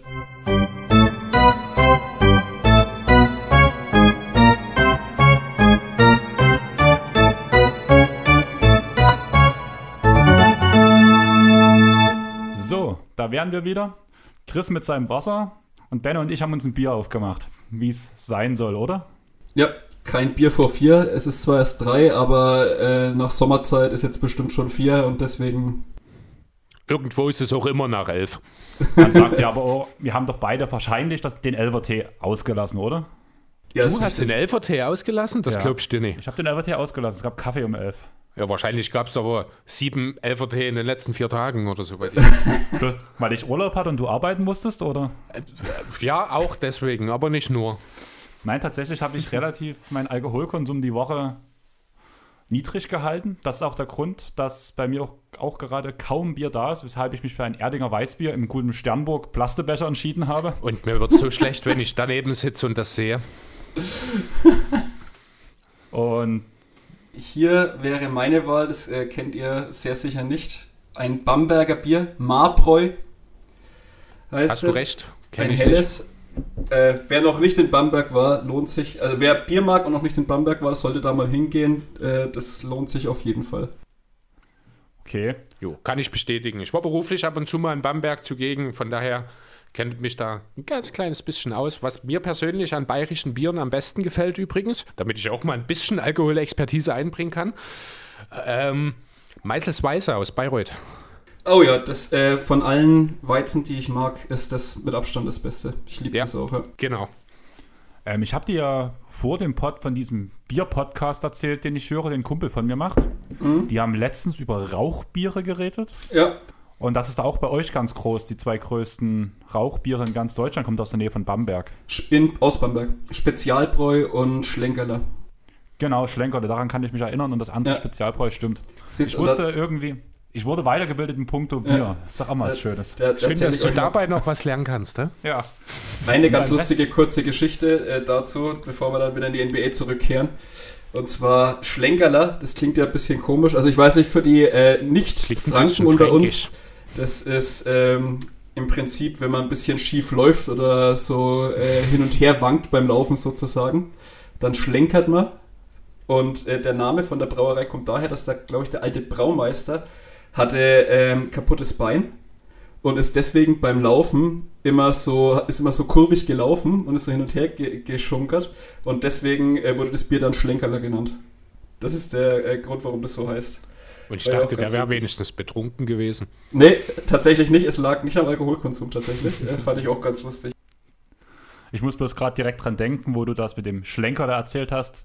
Eine Jugendband, die ich verdammt gerne gehört habe, kam aus Torgau, was hier eine Stadt in der Nähe ist, und hieß Gleichlaufschwankung. Ja, Nochmal. ja Würde so, auch so, sehr gut passen. so könnte man es auch. Das wäre so synonymmäßig praktisch, ja. Sag den Bandnamen nochmal, ich hab's nicht verstanden. Gleichlaufschwankung. Sehr schön. Habe ich sogar eine Schallplatte bei mir im Regal stehen, weil ein Kumpel von mir, der kannte mich zu der Zeit noch nicht. Und von dem habe ich auch mal von dieser Jugendband erzählt, die wir verdammt oft gehört haben. Und da war der vor meinem letzten Geburtstag, war der auf einem Flohmarkt und hat durch Zufall eine Vinyl von Gleichlaufschwankungen dort gefunden. Und die hat er sich direkt geholt und hat die danach mir zum Geburtstag geschenkt, einfach so auf die alten Zeiten. Da sind zwar kein, ist kein einziges Lied drauf, was ich selber kenne, weil wir hatten so vier, fünf Lieder, die wir halt gefeiert haben. Aber ja, ich finde die Geste halt schön. Aber dadurch, dass Chris uns so schlecht unterbrochen hat zu einem ungünstigen Zeitpunkt mit seiner Blase, Ja, ich konnte es nicht mehr halten. Es tut mir echt leid, aber ich denke, es war die bessere Lösung, vor allem auch für dich, dass wir die Pause trotzdem gemacht haben. Denn wir sitzen hier in deiner Wohnung. du denkst also, das Laminat wäre aufgeschwemmt worden? Es ist durchaus möglich, dass das passiert wäre. Ähm, ja, es wird relativ unspektakulär, wenn wir jetzt nach der Pause reinsteigen. Zum Glück hatten wir das Bier-Intro am Anfang. Das war dann ganz okay. Das reicht jetzt vielleicht ein bisschen raus. Ähm, ein Picktausch zwischen den Nuggets und den Pelicans. Den 23. diesen Jahres gegen einen 2023. First Round Pick. Die Nuggets haben dafür Archie Hampton bekommen und die Pelicans haben einen Top 14 protecteden 2023er First Rounder bekommen. Warum wollen die Pelicans nicht dieses Jahr schon hochdraften? Einfach um weiter junge Talente anzuhäufen. Von, aus welchem Jahr? 23 oder 22? Ähm, dieses Jahr haben die Nuggets den Pick 23 Nee, bekommen. ich meine den Pick, den die. äh, Ach so, 23. Okay. Ähm, naja, also man hat wahrscheinlich so ein bisschen die Spekulation, dass die Nuggets in den nächsten drei Jahren vielleicht nicht mehr ganz so weit oben picken und vielleicht aus einem 26. Pick vielleicht eher ein 18. wird. Könnte ich mir vorstellen, so ein bisschen die Idee dazu. Äh, dann ist es ja auch so, dass äh, die Altersgrenze für den Draft eigentlich ja schon jetzt in dieser äh, oder beziehungsweise, ja doch, ursprünglich, ich glaube sogar schon 2020, dann hieß es 21, nach unten gestellt werden soll, wodurch natürlich in den ersten beiden Jahren dann deutlich viel mehr Talente äh, dann auch in den Draft kommen. Also macht es schon Sinn, jetzt gerade für die Jahre 22 und 23, finde ich, sich die Picks anzuhäufen, weil dort äh, in Sachen Tiefe durchaus die Möglichkeit besteht, dass man auch in den 20er-Picks vielleicht noch durchaus gute Talente finden kann. Hast du noch was zu sagen zu dem Thema? Weil die ganze Draft-Sache ja eigentlich ein Stück nach hinten rutschen sollte. Ja. Denk, das Aber bespricht, bespricht Chris dann am Montag. Ja, genau, über RJ Hampton werden wir auf jeden Fall auch sprechen, dann am Montag mit, richtig.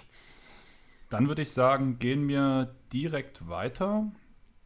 Und zwar landen wir jetzt bei den Minnesota Timberwolves erneut, wo auch bloß Draftrechte getauscht wurden. Würde ich sagen, braucht man auch nicht großartig drüber reden. Die Timberwolves haben den Pick 23 bekommen, die Knicks den Pick 25 und einen 2023er Second Rounder.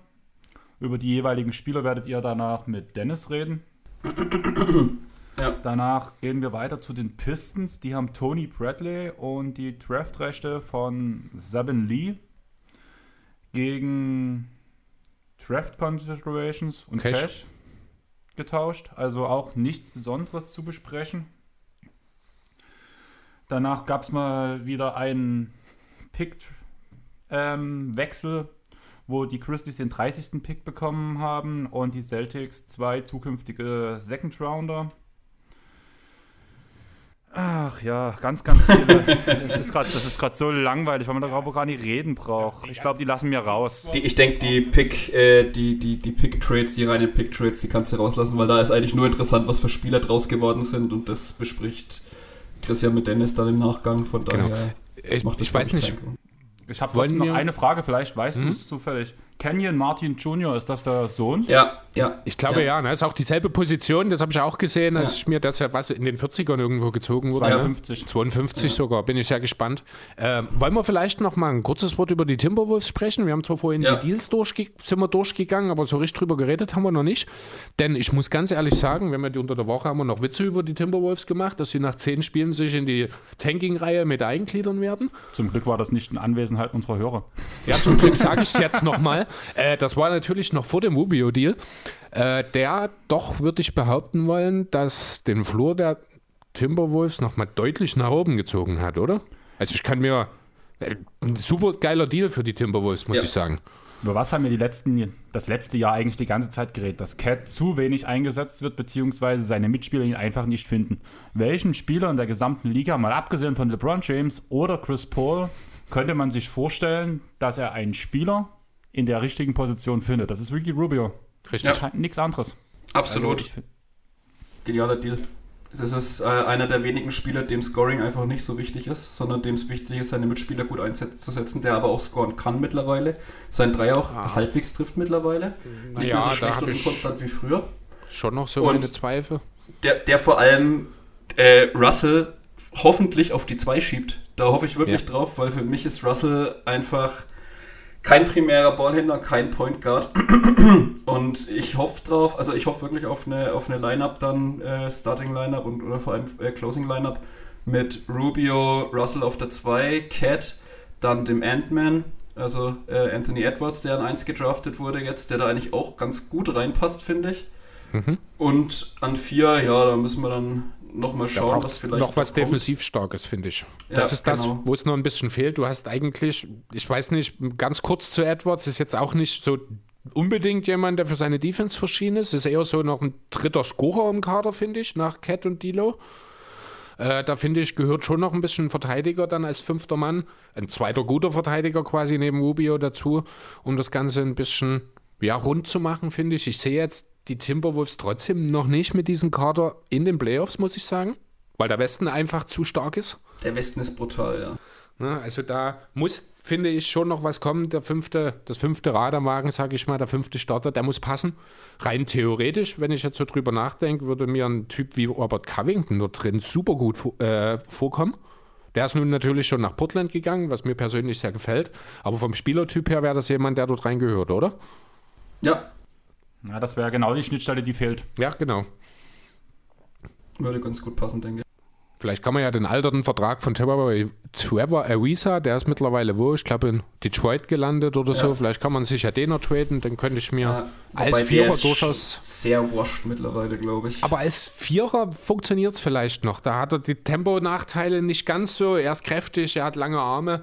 Dort kann er, ja, sicherlich nicht mehr als Starter oder beziehungsweise als 30-Minuten-Mann, aber ich denke mhm. zumindest 20 Minuten, 15, 20 Minuten kann er als Vierer effektiv noch bringen. Sein Dreier trifft er auch. Wäre vielleicht eine Überlegung wert. Oder vielleicht, ja, Nolens Noel hätte ich jetzt, der als defensiv starker Mann vielleicht gut zu Cat passt. Der geht, äh, da sind die Gerüchte ganz laut, dass er zu den Zurück nach Philly kommt. Ja. Habe ich jetzt auch gelesen, ja. Fände ich auch gut als Backup für Embiid durchaus sinnvoll, wahrscheinlich besser als Kylo Quinn. Ja.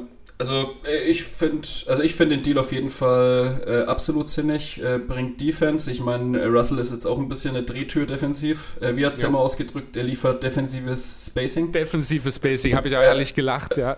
Ähm, also das ist natürlich nicht ganz so genial. Dann hast du mit Cat noch einen, der eigentlich alle Anlagen hätte, defensiv Rim Protector zu sein, aber es einfach noch gar nicht gezeigt hat bis jetzt in seiner ja. Karriere.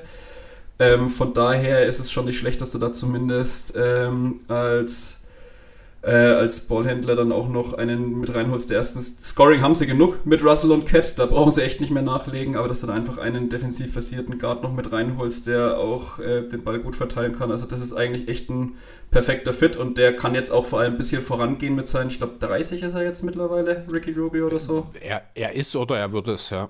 Ja, genau, also der kann jetzt da auch ein bisschen vorangehen, denke ich mal, und die, das doch sehr junge Team dann jetzt, wenn die Älteren äh, jetzt gegangen sind, dann ein bisschen an die Hand nehmen. Also finde es auf jeden Fall, finde es stimmig. Hat für mich echt Sinn gemacht, das Ganze. Genau. Äh, ganz kurz, also Rubio ist vor einem Monat 30 geworden. Ja, okay. Ja, und sonst hast du halt in dem Team, also Malik Beasley soll ja nicht verlängert werden. Der ist, äh, oder wird angeboten, glaube ich. Nee, der hat einen Offersheet hat er jetzt bekommen. Ja, achso, also echt? Er wird Restricted achso, okay. Free Agent, genau, aber ich habe ja, schon gelesen, dass die äh, Knicks wohl sehr starkes Interesse ja. an ihm haben. Ja, wie an jedem Wobei Spieler. Dort, ja, wobei ich dort, also ich habe es selber gar nicht mitbekommen. Ich habe das dann äh, zufällig gestern im Spox-Ticker gelesen, dass auch er ja so ein bisschen rechtliche Schwierigkeiten hat. Ich weiß nicht, ob ihr dazu, ob ihr ja. das wisst. Äh, ich muss ganz ehrlich sagen, ich war auch ein bisschen schockiert. Also äh, er muss durchaus Probleme haben. Also noch nicht wirklich erwachsen sein, sagen wir es mal so. Ähm, zum einen gab es wohl eine Anzeige, weil er fremden Menschen in seinem Vorgarten äh, weil er mit der Waffe auf die gezeigt hat. Man ja, muss wohl bei ihm auch Drogen jede Menge gefunden haben. Ah, klasse. Und es hieß wohl jetzt zuletzt auch, dass er seine Waffe wohl auch mal auf sein Kind gerichtet haben muss. Ja, ich habe manchmal das Gefühl, der Druck für manche Leute ist ein bisschen too much. Wir haben jetzt in letzter Zeit echt viel zu viele solcher Stories mit Terence ja. Davis, dann noch mit äh, Kevin Porter Jr. von den Cavs, auch eine sehr traurige Geschichte, einer der besten wahrscheinlich das größte Talent rein vom Talentlevel her in, in Cleveland, aber ja. der kriegt es leider nicht auf die Reihe, befürchte ich. Ja, sehr schade, sehr traurig. Ja. Aber also sei es wie sei, die, das Team an sich ist ja wahnsinnig jung jetzt dann. Äh, viele Rookies und junge Spieler. Da denke ich, passt so ein bisschen so ein Veteran-Leader wie Ricky Rubio, der auch, und das ist natürlich dann nämlich genau das andere, äh, der ist ja auch schon, würde ich sagen, eine Art Vorbild. Ähm, also der hat sich, glaube ich, seit seiner Karriere nichts zu Schulden kommen lassen äh, ist, denke ich mal, auch gut, sich an solchen Leuten ein bisschen dann orientieren zu können für so ein junges Team, für einen guten Arbeiter. Das ist ja auch die, äh, die Arbeitseinstellung vielleicht in Minnesota nicht immer ganz die richtige war, wenn man dem guten Jimmy Butler trauen, möcht, äh, äh, trauen möchte. Von daher vielleicht auch nicht ganz schlecht. Ja, also ich finde den Deal echt gut und das ist absolut ein Schritt in die richtige Richtung für Minnesota. Ich hoffe, die erwarten jetzt halt bloß nicht, dass jetzt auf Biegen und Brechen auf jeden Fall in die Playoffs kommen. Für mich wäre das Play-In-Tournament, das es ja dieses Jahr wieder gibt, schon ein Teilerfolg, wenn sie als Zehnter oder Neunter da vielleicht irgendwie mit reinkommen, weil du hast genau. einfach, wie gesagt, außer OKC, vielleicht Houston, wenn die jetzt wirklich noch kacke werden, und ähm, dann vielleicht noch Sacramento. Alle anderen Teams, glaube ich, wollen auf Biegen und Brechen in die Playoffs.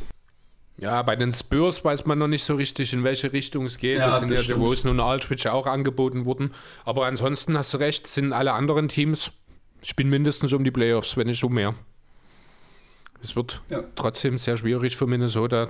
Platz 9, Platz 10, das ist so auch das, wo ich sie erwarte am Ende. Dann würde ich einfach mal den nächsten Trade ansprechen, über den brauchen wir auch gar nicht großartig reden. Einmal wegen dem Namen möchte ich es einfach mit erwähnt haben. Ähm, bei den Thunder wird demnächst Admiral Scrofield auflaufen. Und er wurde gegen Cassius Winston getra getradet. Von daher jetzt nichts Wichtiges, sag ich mal so. Ja, es kam noch ein Pick mit dazu. Also man hat Wit Kretschi. Das ist. Das ist scheinbar ein Wing Tscheche, aus, der glaube. spielt in Saragossa jetzt aktuell und ich er spielt aber nicht, weil er sich das Kreuzband gerissen hat. Exakt, also das heißt, genau. er wird erstmal also, auch Draft den Stash sozusagen. Wir, ja, ich weiß nicht, warum jetzt die Thunder unbedingt stashen wollen. Die hätten eigentlich genug Chancen, um auch ihre jungen Spieler direkt zu entwickeln. Vielleicht sehen sie ja in Kretschi etwas, was zu, äh, zukünftig interessant wird. Mal schauen. Auch Scofield kann man einfach mal ausprobieren. Danach haben die Thunder noch Vincent Poirier gekriegt. Echt? Hm, ja, gegen ja. einen 2021er Second Rounder, der protected ist. und, okay. und, bevor Zero, bevor Zero reinspringt und äh, sich beschwert, Vincent Poirier. Vincent Poirier, genau. Ist ja schließlich ein Franzose. Ja, exakt. Und dann wären wir eigentlich beim größten Deal der Draft Night angekommen, würde ich sagen. Oder wie seht ihr das? Kommt drauf an, was du jetzt sagst. Ich bin jetzt auch gespannt, was kommt. Nets, Clippers, Pistons. Nee, also dann sehe ich schon die Sixers-Deal rein von Ja. der Bedeutung her größer. Ich auch. Aber das sind ja, ein, das sind ja einzelne Deals. Es geht wirklich von der Größe der Spieler. Einzeldeal, auch der Einzeldeal aus Richardson, Curry und einem Pick ist mehr wert als der. Ich rede gerade von der Größe, von der Anzahl der Teile, die Ja, und gehandelt ich rede wurden. von der Bedeutung. ja, deswegen ja. Ich rede aber von. Ich habe ja die Sagen Angst wir einfach, es ist ein Drei-Team-Deal, der durchgeführt wurde. mit viel zu vielen Spielern. Ja, genau. Ich würde bei den Nets anfangen. Die Nets bekommen Landry Shamet, Bruce Brown, Reggie Perry. Der wurde ja auch an der 57. Stelle gepickt. Die Clippers erhalten Justin Patton, Luke Kennard und Jay Scrub. Und dazu noch jede Menge Second-Round-Picks. Und die Pistons bekommen Musa, McCruder, Static Bay Ja. und Shalen Hans. Und noch einen 2021er Pick von den Nets und Cash von den Clippers. Ja. Wer hat diesen Deal gewonnen? Derjenige, der den zusammengefasst hat. Also ist auch wieder für mich irgendwie so ein Kandidat für eigentlich haben alle was gekriegt, was passt. Bei den Nets, glaube ich, Shamet bei den Nets, ähm, da ist ja auch der Bruce Brown, äh, Brown Deal dann mit verdient, glaube ich, ne? Hast du das gerade mitgesagt? Genau. Ähm, Ja. Passt aus meinen Augen äh, Shemet und Brown perfekte Komplementärspieler zu dem vorhandenen äh, Kern aus Irving und Durant, weil und man muss ja leider sagen, und die Andre Jordan, weil der wird sicher nicht verdient. Ich glaube, alles andere ist theoretische Trade-Masse, aber ich glaube, die, zwei, äh, die drei bleiben da. Von daher, das passt in meinen Augen auf jeden Fall da. Dann die bei den Clippers, Kenar kann durchaus funktionieren, kann auch mit dem Ball umgehen, äh, war relativ verlässlicher Dreierschütze auch, hat halt bis jetzt immer in einem miesen Team gespielt, deswegen kann man auch noch nicht so richtig sagen, wie der funktioniert in einem Winning-Team, weil die Pistons waren jetzt die letzten Jahre nicht für einen positiven Rekord bekannt oder für die, für die Gefahr, mal in die Playoffs zu kommen. Und da würde ich dir direkt reingrätschen. Ich muss Oh. halt ehrlich sagen, ich mache jetzt ja schon seit den letzten Playoffs so die Werbung dafür, dass ich denke, dass Shemet den Starting-Spot bekommt, dass Shemet jetzt in dieser Saison den Durchbruch schafft. Und ist dann wirklich ein Luke Kennard mehr wert im Clippers-Team als ein Landry Shemet? Shemet hat mittlerweile auch defensemäßig draufgelegt, ist immer noch nur ein durchschnittlicher Verteidiger, aber wenigstens ein durchschnittlicher. Kennard ist verletzungsanfällig, ist älter, hat zwar die bessere Qual Dreierquote, aber macht auch den Torero eher gesagt in der Defense. Wäre Shemet nicht eigentlich der bessere Fit gewesen? Ja, aber wobei ich sagen muss, defense-technisch ist das bei den Clippers ja überhaupt kein Problem. Die haben eher das Problem, dass sie offensiv äh, funktionieren müssen, mal, weil die haben so viele gute Verteidiger und auch Flügelverteidiger, dass da kannst du so jemanden wie Kanar ohne Probleme verstecken. Hängt jetzt natürlich auch noch ein bisschen davon ab, wer noch gesigned wird bei den äh, Clippers in der Free Agency. Ich denke mal, Kanar wird von der Bank kommen. Und da ist es dann vielleicht eh nicht mehr so relevant, dass er jetzt nicht der allerbeste Verteidiger ist. Was da, glaube ich, wirklich wichtiger ist, dass er relativ verlässlich trifft, weil leider hat Landry Shamet letztes Jahr jetzt nicht wirklich überragend getroffen. Und auch in den Playoffs, also gut, da muss man natürlich sagen, in den Playoffs hat gefühlt das ganze Team scheiße gespielt. Also da war, wurde eh, glaube ich, das Minimum aus dem rausgeholt, was möglich gewesen wäre mit dem Kader. Aber scheinbar muss man ja trotzdem, also in meinen Augen, Landry Shamet auch ein sehr guter Spieler, wurde ja ganz oft auch mit JJ Reddick verglichen, von der Spielweise her. Ähm, wurden ja auch sehr viele Setplays für, für ähm, Landry Shamet gelaufen, schon in Philadelphia und dann jetzt auch bei den Clippers.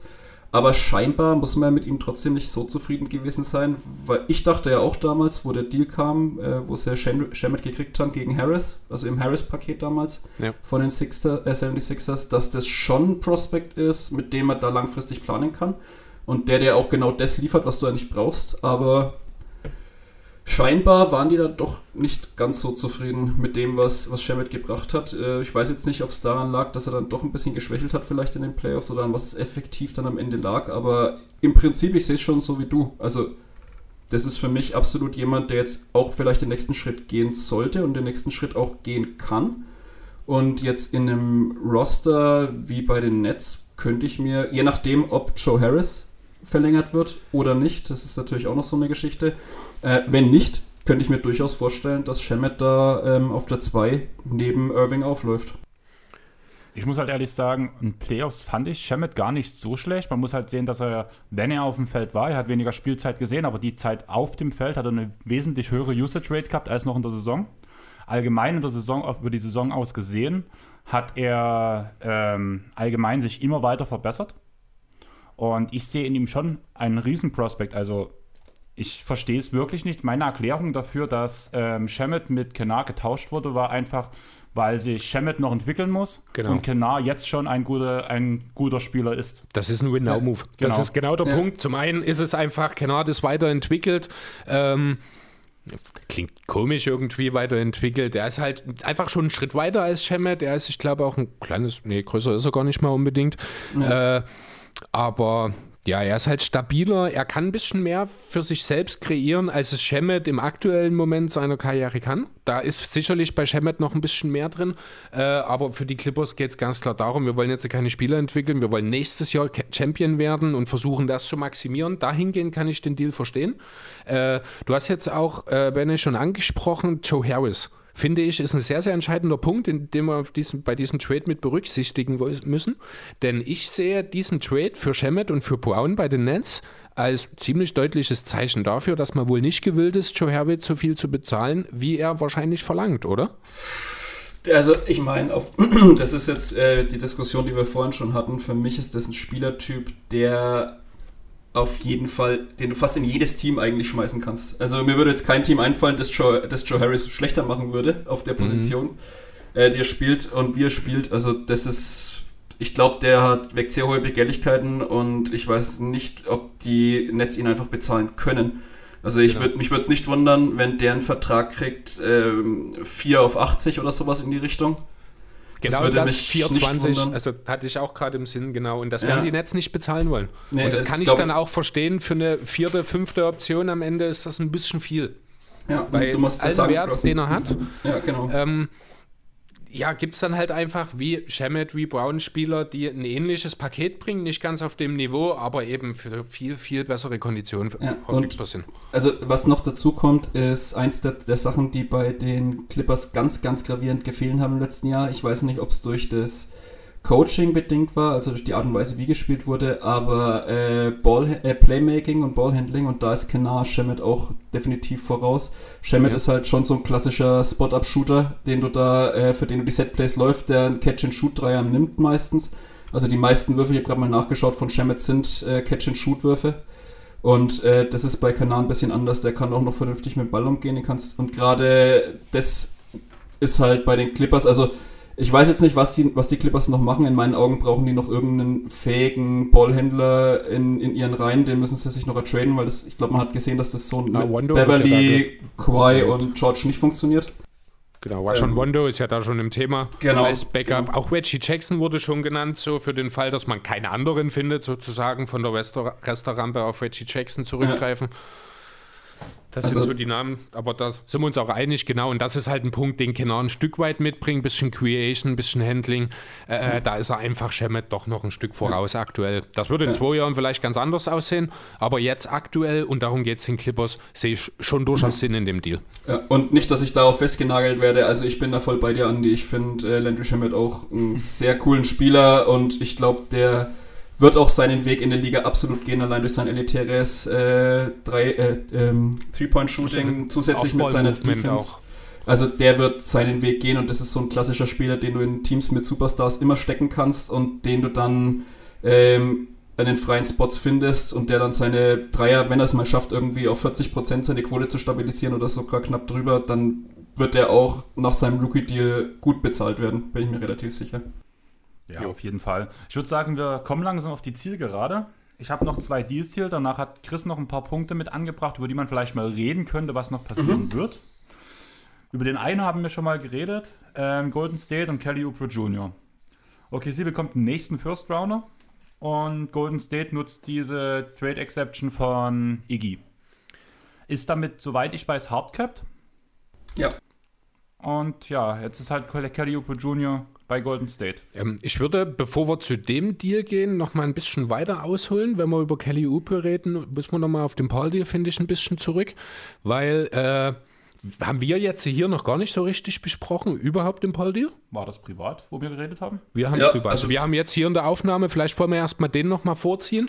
Den habe ich, ich glaube, in meiner Liste auch gar nicht mit drin, wenn mich nicht alles täuscht. Aber ich kann gleich, ich kann gleich liefern. Mhm. Ich habe den mit auf Trade Rumors gehabt. Genau, also ich würde einfach mal kurz äh, ein Wort dazu sagen. Ich war nämlich doch sehr überrascht davon, dass die Suns für Chris Paul getradet haben. Soll ich nochmal ganz so. kurz? Ich habe Mach du ja. ähm, Die Suns bekommen Chris Paul und Abdel Nader und die Thunder bekommen Ricky Rubio, Kelly Oubre Jr., Ty Jerome, Jalen LeQuay und ein 2022er First-Round-Pick, der Top 12 protected ist von den Ja, Suns. danach 10, danach 8. Ich glaube, der ist dann unprotected in 2026 oder sowas. Ja, genau. Ähm, ja, also ich sehe natürlich durchaus den Mehrwert, den Chris Paul den Suns bietet. Das steht völlig außer Frage. Er ist ein besserer Schütze als Rubio, er ist ein besserer Leader als Rubio, er ist kein schlechterer Verteidiger, obwohl er fünf Jahre älter ist. Er ist, wie gesagt, ein Anführer, er macht definitiv die Suns besser. Aber ganz ehrlich, was macht er denn aus den Suns? Er macht aus einem Borderline-Playoff-Team ein Team, das wohl kaum die zweite Playoff-Runde erreichen wird, oder? Oh, weiß ich nicht. Also, ich Also da hängt wahrscheinlich viel auch mit DeAndre Ayton zusammen. Ja, absolut. Absolut. Und ich glaube, also ich würde mich jetzt nicht darauf festlegen, dass das kein Team ist, das eventuell eine zweite Playoff-Runde. Da hängt erstens ganz viel davon ab, wie sich Aiden jetzt in seinem dritten Jahr entwickelt. Nach, wenn er jetzt mal auch vernünftig durchgehend spielt und nicht wieder irgendeinen Scheiß mit Drogen macht oder keine Ahnung, irgend so ein Rotz. Und Das war ja zweiter, bloß ein Nahrungsergänzungsmittel. Ne? Entschuldigung, Das ja. waren, waren ja keine Drogen. Da wollte, er wollte bloß, da wollte bloß noch ein bisschen wachsen. Er wollte nur seine Nahrung ergänzen. Ähm, und zweiter Punkt ist auch ganz wichtig, dass Chris Paul halt auch wieder so ein Jahr spielt. Also, washed ist er in meinen Augen auf keinen Fall, weil seine Art zu spielen altert ganz, ganz langsam. Also, der kann auch nächstes Jahr mit dem Spielstil, den er so hat, auch locker noch mithalten. Das, der Punkt ist einfach, dass er so fit bleibt wie dieses Jahr, weil das war jetzt eigentlich schon eine Ausnahme in seiner Karriere. Er hat bis auf ein Spiel alle Spiele absolviert. Und wenn er das nochmal schafft, also wenn er wirklich nochmal schafft, äh, konstant auf dem Niveau zu spielen und auch wirklich wenig verletzt zu sein, dann sehe ich da schon ein deutliches Upgrade äh, zu Rubio. Und muss man auch dazu sagen, ich glaube, der Move ist auch ein ganz, klarer, ein ganz klares Signal an Devin Booker, dem Franchise-Player eigentlich aus Phoenix, mit dem er ihm zeigen will, ey, wir tun jetzt auch mal was, damit du wirklich in ein Winning-Team kommst und uns ist jetzt auch egal, wenn wir mal Luxussteuer zahlen. Das ist ja eine der großen Thematiken auch, äh, also wer jeden Tag NBA hört, da kann, der kon, wurde sich schon mehrmals drüber ausgelassen. Also Phoenix ist ja auch so eine Destination, wo mit allen Mitteln immer Geld gespart wird und irgendwelche, siehe TJ Warren vor der Saison, der einfach gedumpt wurde, Ja. mit, wo man sogar noch einen, einen Second-Round-Pick mitgeschickt hat, dass den die, äh, dass den die Pacers nehmen. Also das muss man sich jetzt mal vorstellen, das war einer der, der Überraschungen oder einer der Top-Spieler in der Bubble dann. Der wurde einfach gedumpt. Naja. Nicht mal bloß in der Bubble, Oder- der war ja sogar in der Saison schon Ja, gut. der Er war ein Topscorer sogar Scorer. von den, aber er äh, war von halt, den Pacers. Also, er war halt bisher nur eindimensional, hat sich jetzt bei den Pacers dann aber wird tatsächlich noch mal einen entscheidenden Schritt weiterentwickelt. Ja klar, aber der, so einen Spieler brauchst du nicht. So einen Spieler brauchst du nicht auch noch. Äh, du musst auch nicht, nicht dafür bezahlen, dass den jemand nimmt, Nee, nur weil du Geld natürlich sparen nicht, willst. Und äh, ich glaube, damit hat man jetzt einfach mal gezeigt, ey, wir, wir tun jetzt was dafür, wir wollen jetzt gewinnen, wir wollen dich halten, wir wollen dich zufrieden machen und da musste jetzt einfach mal ein Star her. Und wenn man gesehen hat, wie, äh, wie Booker letztes Jahr schon aufgeblüht ist, das erste Mal in seinem Leben mal einen vernünftigen Playmaker an seine Seite gestellt gekriegt hat, den Rubio. Und jetzt kommt Paul, der nicht umsonst äh, in der Diskussion zu einem der besten Point Guards aller Zeiten äh, gehandelt wird. Der, ich- wie gesagt, ich mag Rubio auch, super Kerl, aber Paul ist halt einfach in allem, was er kann, noch mal ein bisschen besser als Ricky Rubio. Und ich glaube, davon wird Booker noch mal extrem profitieren. Und für mich ist das Team, also je nachdem, was man jetzt mit, äh, wie sich Aiden entwickelt, macht. Ich bin zwar ein bisschen enttäuscht, wie sie gepickt haben, da hätte ich mir was anderes vorgestellt, aber bei den Picks bei Phoenix habe ich aufgehört, das zu verstehen. Das war letztes Jahr schon so eine ganz komische Geschichte. Cam Johnson, genau. Ja, also da, da hat auch keiner, das war auch ein Reach. Dieses Jahr war es auch ein absoluter Reach. Mit, Ich glaube, der, nächst, der nächste von dem Board, wo, äh, wie hieß der gute Mann, den sie ge ge gedraftet haben, Stanley Johnson. War das nicht auch bei jeden Tag NBA ein Riesenthema, dass ähm, Der hätte locker 10, 15 Stellen später wäre Genau. er noch Äh, verfügbar ich habe gewesen. hab aber nämlich so eine, da gab es so eine Übersicht, die wurde immer auf Twitter gepostet, wo wer die Spieler einsortiert hat. Und der hat, glaube ich, auf dem, de- den besten Rang, den er auf 50 Boards hatte, war irgendwas um die 30 oder so. Und den haben die jetzt halt Mhm. auch an 10 gepickt. Und scheinbar, wenn die jemanden mögen, dann picken sie ihn halt einfach. Scheißegal, ob der, also wenn das Spielerprofil passt, dann wird er einfach gepickt. Scheißegal, auf wo der gerankt wird oder sonstiges. Ich bin gespannt, was da passiert, aber generell ist, sind die Suns für mich nächstes Jahr auf jeden Fall ein Playoff-Team und dann muss man einfach schauen, was dann noch weiter passiert. Also ich sehe das aber schon als Upgrade und vor allem, wie gesagt, als ganz klares Signal für Booker. Wir tun jetzt was, wir wollen jetzt in den Win-Now-Modus, wir, wir stellen dir auch Spieler zur Seite, mit denen du gewinnen kannst und mit denen du auch besser wirst. Ich Macht- denke halt, dass die Suns mit diesem Kader irgendwas zwischen 5 und 8 erreichen können. Und gegen das richtige Matchup danach zumindest ärgern können, weil zumindest Chris Paul ist auch einer, der die großen Spieler auch ganz schön an der langen Leine halten kann, sage ich mal so. Haben wir ja in den Playoffs jetzt auch wieder gesehen. Genau. Gegen die Rockets ging es ja auch in sieben Spiele. Da waren die Thunder eigentlich auch klare Außenseiter. Ähm, ja, aber das ist genau das Ceiling, was ich eben für die Suns sehe. Irgendwo, es wird womöglich kein Play, also es wird vielleicht doch ein Play, aber von der besseren Position, dass man also auf sieben oder acht landet vielleicht. Äh, Heimvorteil sehe ich definitiv nicht. Nee, das ist schwierig. Und ich sehe halt einfach, die, was sind die vier besten Teams im Westen? Das sind die beiden Teams aus LA, das sind die Nuggets und Wir hatten noch davor Golden State gesagt. ja, Utah, Golden State. Na, Utah Golden nicht. State jetzt wahrscheinlich nicht mehr, aber Utah. Houston auch nicht. Ne, aber das sind halt, ne, die beiden Lakers, also Lakers Clippers, Top. die Nuggets, die sind relativ unangefochten und ich sehe definitiv Utah noch über den Suns. Auch gerade dann, wenn Bogdanovic wieder fit ist und zurück ist, mit einer Ich glaube, weiteren dann, dann kommt ganz viel irgendwie verschwommen zwischen 4 und 10. Also da ist für mich dann Portland dabei, Dallas, Utah, äh, Phoenix. Dann muss man gucken, wie es zum Beispiel Portland. in, Ja, habe ich schon gesagt, aber ja, Portland. also. Äh, äh, wie es in Minnesota funktioniert, glaube ich nicht, dass die da mit reinstoßen können. Aber mal schauen, wie es in Houston ist mit den ganzen Trades, wer jetzt da noch weggeht oder nicht, muss man auch mal gucken. Ähm, aber die kommen dann schon im Tier danach, das um 4 bis 8 mit, mitspielt. Also, und man muss natürlich auch sagen, bei den Lakers zum Beispiel wurde angekündigt, dass LeBron erstmal einen Monat resten will, ne? Das Und wird er sicherlich nicht. Du kannst mir doch nicht erzählen, dass LeBron am Weihnachten nicht spielen wird. Das glaubt kein Mensch. Äh, äh, Die Aussage war ja zum Season Opener da. Er ist zu Ja. Weihnachten da und die restliche Zeit restet er. Das Ja. mag sein, das ist denn ihr gutes Recht. Das werden viele machen. Ich sehe Kawhi Leonard bis März gar nicht spielen. das hat ja schon dieses Jahr so klasse geklappt. Ja, genau. ähm, nee, aber ich weiß nicht. Also ich verstehe schon durchaus, gerade in Bezug auf Booker, verstehe ich den Paul-Deal durchaus. Ich sehe dort ein bisschen, dass man Kelly Oubre verschwendet hat, weil ich Michael Bridges auch nicht so gut sehe, wie das offenbar in Phoenix der Fall ist. Denn er scheint ja dann ganz deutlich die Zukunft auf der 3 zu sein, wenn man Oubre abgibt. Ne, ich- Das ist noch gar nicht lange her, als wir über die Bubble Suns geredet haben, ohne Upe, wo wir noch diskutiert haben, ist er jetzt der dritte oder der viertbeste Spieler in Phoenix, wenn er fit ist. Jetzt ist er der viertbeste Spieler in Golden State. Ja, doch, der viertbeste. Ich denke, das kommt hin. Mit dem Ausfall von Clay. Wobei, ja doch, ja, lässt sich diskutieren. Jedenfalls äh, weiß ich nicht, ob Bridges dann wirklich dauerhaft die Lösung sein kann. Dann hast du noch die Frage nach der vier. Da steht die Personalie Dario Saric, der Restricted Free Agent ist. Andererseits der fragwürdige Pick, von dem ich schon denke, wenn man so sehr reacht, dass er dann der Starter neben Aiden sein soll. Dann ist natürlich die Frage, reicht das wirklich? Ist dort, baut man sich dort eine Schwachstelle auf? Also ich sehe halt nicht so richtig einen Plan. Irgendwo ist man gerade gefangen dazwischen, langfristig für Booker ein äh, Team aufzubauen, das mithalten kann. Andererseits hat man aber auch noch so viel junges Talent im Kader, was man eigentlich entwickeln muss, wo ich sage, also die Suns können noch nicht fertig sein. Was ich mir zum Beispiel auch vorstellen kann, vielleicht versucht man ja in die Richtung DeMar DeRozan zu traden. Fände ich jetzt von der Idee her vielleicht auch gar nicht so doof, weil wahrscheinlich der Rest des Teams einigermaßen stretchen kann. Dann kann man DeRozan durchaus verkraften, wenn man das Team dann stackert. Ich meine, gut, du hast dann drei balldominante Guards äh, mit Booker, Paul und DeRozan auf dem Feld. Ob das funktioniert, ist auch eine andere Frage. Vielleicht dann doch eher Aldridge. Wie bringst du den ins Team? Der da Äh, 27 also ich- Millionen. Ja, ich habe jetzt nicht auf die Finanzen habe ich jetzt nicht geschaut. Okay, das sind einfach also, nur so Ideen, okay. äh, die ich so hatte, wo ich auch schon Ja. mal gehört habe, dass man wohl zumindest darüber diskutiert, was ich mir vorstellen könnte, vielleicht in seinen Trade um Dario Saric. Wäre eine Aber gute um Grundlage. Saric, um Saric haben sie schon gesagt, dass die auf jeden Fall verlängern wollen, mit ihm auf längere Zukunft planen. Dann, dann muss er der Starter auf der 4 sein, dann verstehe ich den Pick, den man da gemacht hat, noch viel weniger. Aber dann wäre zumindest die Starting Five, wäre, hätte eine Idee, wäre da mit Paul Booker, Bridges, Saric und Aiden. Die ist jung und trotzdem wettbewerbsfähig. Aber ich sehe halt langfristig dann, weiß ich nicht, wie soll es weitergehen, wenn der Paul-Deal ausläuft.